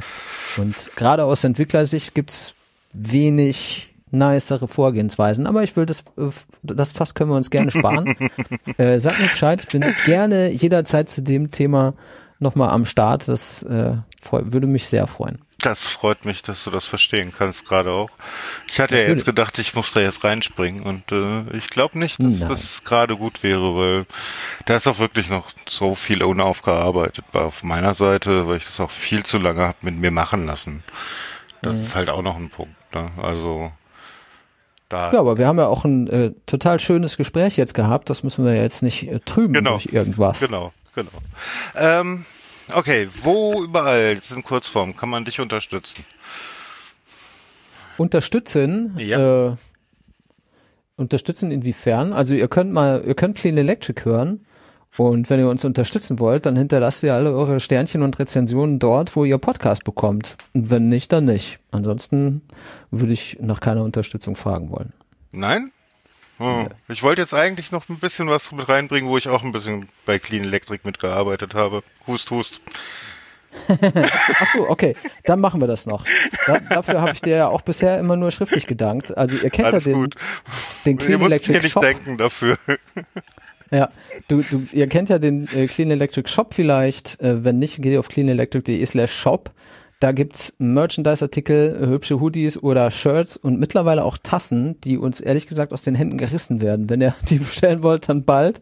Äh, denn äh, die Bestellten sind die Bestellten. Oh, die sind dann erstmal aus. Und die brauchen sehr lange, bis es neue gibt. Äh, auch die, die man jetzt bestellt, brauchen sehr lange, bis ihr sie bekommt. Aber das ist eine andere Geschichte. Die eigentliche Geschichte in der Connect zu dir, Mirko, ist ja, dass du maßgeblich diesen Shop gebaut hast mit Malik. Dafür auch an dieser Stelle nochmal ganz herzlichen Dank. Ja, also ganz Und- ehrlich, Malik baut da mehr. Ich stell's halt nur zur Verfügung und ich äh, bastel halt ein bisschen in WordPress rum und mache das jetzt mit Malik auch schon ein paar Mal. Also es ist jetzt nicht so, dass ich da viel Arbeit reinstecken würde. Ich würde Ja, es als kleine Spende sehen. So, Das ist voll, ich schätze das sehr und ich finde es äh, auch immer total super, wie viele Leute dieses oder jenes oder hier mal oder da mal für, für Leute wie uns äh, bei Clean Electric irgendwie so Sachen machen, beitragen und das auch einfach wollen, ne? ob das jetzt du bist mit den Shop-Sachen oder Tom mit dem Intro und solche Sachen. Es gibt so viele Leute, die so diese Dinge tun. Ich bin dafür sehr, sehr dankbar und schätze das und euch dafür sehr. Und äh, das ist natürlich auch eine Form von Unterstützung für den Podcast, denn von den Dingen, die ihr da kauft, bleiben natürlich auch immer ein paar Euro bei uns liegen. Und äh, ja, die sind alle für den Weg zum freien Freitag, ne, den wir dann für den Podcast verwenden können, um ihn dauerhaft gut und vielleicht, das wäre mein Wunsch, auch noch besser zu machen. Denn äh, gerade so das Themen recherchieren und valide Aussagen treffen und immer alles wissen und so weiter, das braucht Zeit und Zeit ist am Ende doch Geld, ne? Mhm. Und das ist alles, das ist alles so Geld, das äh, uns ermöglicht, diese Zeit auch aufzubringen. Ja, also ich kann nur so zum Merch-Zeug sagen, das, was ich da bisher in die Finger bekommen habe, so als Testobjekte für mich, ähm, alles Top-Qualität, alles vollkommen hochwertig und äh, hält auch lange, weil den Clean Electric Hoodie, den trage ich die ganze Zeit, also nicht Hoodie, Zipper. Ja, geil. Du bist auch der Zipper-Typ, ja? ja, das es gibt ist Hoodie- Zipper-Typ. Also das war auch das Ja. erste, als ich in den Shop geschaut habe, nachdem Malik meinte, oh, ich habe alles eingetragen, kam von mir nein. Wo ist mein Zipper? Zipper. ja, es gibt ja Zipper-Typen und Hoodie-Typen und den Zipper-Typen ist nicht egal, dass einem im Hoodie schnell zu warm wird. Ne? Man macht den Genau. Reißverschluss auf und schon ist das Klima wieder gut. Das äh, bin ich Genau. auch Fan davon. Total. Also sich selbst die, die, die Wärmeregulation, da ist so ein Zipper echt wichtig für. Gerade für jemanden so mit Bluthochdruck wie mich. ähm, bei Memberful kann man euch folgen, um äh, den freien Freitag hinzubekommen. Ja? Ja, demnächst dann. Also das ist soweit aufgesetzt. Wir haben das noch nicht in Betrieb. Ich möchte das nicht machen, bevor es tatsächlich Werbung gibt, denn das würde dazu führen, dass Leute eine Sendung ohne Werbung für Geld bekommen, die sie auch einfach im normalen Feed Ah, ihr habt mit das noch Werbung nicht, bekommen. ihr habt das noch nicht durch umgesetzt mit der Werbung? Äh, nein, da, da ist noch keine Werbung. Also wir haben eine Agentur, die für uns Werbepartner besorgt. Da sind wir, äh, da, da, da gibt es einen, einen Vertrag und die sorgen dafür, dass bei uns Werbung geschaltet wird, wenn es Kundinnen gibt, die das möchten. Im Moment gerade jetzt ist da noch keiner. Es gibt noch keine Sendung, die Werbung hatte. Wir haben das letzte Woche in der Episode äh, den Hörenden erzählt, warum und wozu wir das machen und dass wir das machen, aber tatsächlich geben tut's es noch nicht. Und wenn Memberful soweit ist, dass man sich rauskaufen kann aus der Werbesendung, dann äh, seht ihr das in den Show Notes und auf der Website und hört das natürlich auch spätestens in der Episode, in der es dann Werbung gibt, damit ihr da auch gleich äh, Einhalt gebieten könnt, wenn ihr wirklich so gar nicht Werbung haben wollt. Ich würde ja bezahlen und die Werbung hören. Das ist witzig, als wir das erzählt haben letzte Woche in der Sendung. Wir haben ja auch, äh, wir machen ja immer Live-Aufzeichnung, ist ein komisches Wort, aber sagt genau das, was es ist. Wir zeichnen die Sendung auf und senden sie derweil live ins Internet. Das sind immer so, ist immer so der harte Kern von von äh, Clean Electric Hardlinern unterwegs, die sich das dann anhören, die backen sich einen Kuchen und machen einen Kaffee und dann hören die sich das live an. Und äh, da war dann noch einer Grüße an Patrick, der meinte dann so, ja, kann ich, kann ich äh, die lange Variante haben mit Werbung und bezahlen bitte. Vielen Dank. So. Er wollte dann einmal alles. Aber ich betrachte das als Edge Case. Ich denke, die meisten werden sagen, ja, Werbung hin oder her ist mir wurscht. Die 30 Sekunden halte ich durch oder skippe ich halt. Das habt ihr nicht von mir. Und äh, die anderen, die meinen ja, ich zahle gerne für keine Werbung und unter, unterstütze dann so. Äh, die gehen dann halt zum Memberful. Und und wenn es da jetzt ist aber noch nicht live. unserer jetzigen Hörer gäbe, der gerne Werbung bei euch schalten möchte, dann wendet er sich an info.cleanelectric.de. Der kann schreiben an werbung at cleanelectric.de. Das haben wir dann sofort auf dem Tisch und kümmern uns. Schön. Ja, ich dann danke ich dir sehr, dass du in dieser Sendung warst. Sag nochmal. Ja, ganz, ganz vielen Dank für die Einladung, hat mich sehr gefreut. Immer gerne. Und äh, wir hören dich auch nochmal wieder. Das ist versprochen. Das hoffe ich. Ähm, ich würde mich freuen. Hinterlasst äh, bei Clean Electric schöne viele Kommentare, abonniert den Podcast, wenn ihr ihn noch nicht abonniert habt. Ähm, ihr könnt gerne mir auch Kommentare hinterlassen, entweder im Blog oder auf der Podcast-Plattform eures Vertrauens. Und ansonsten wünsche ich euch eine schöne Zeit. Ich weiß nicht, wann es den nächsten, das nächste Sendungsbewusstsein gibt, aber es wird bestimmt nicht wieder zwei Jahre dauern. das wollen wir uns nicht wünschen. Bis dann. Tschüss. Tschüss. Danke, Mirko.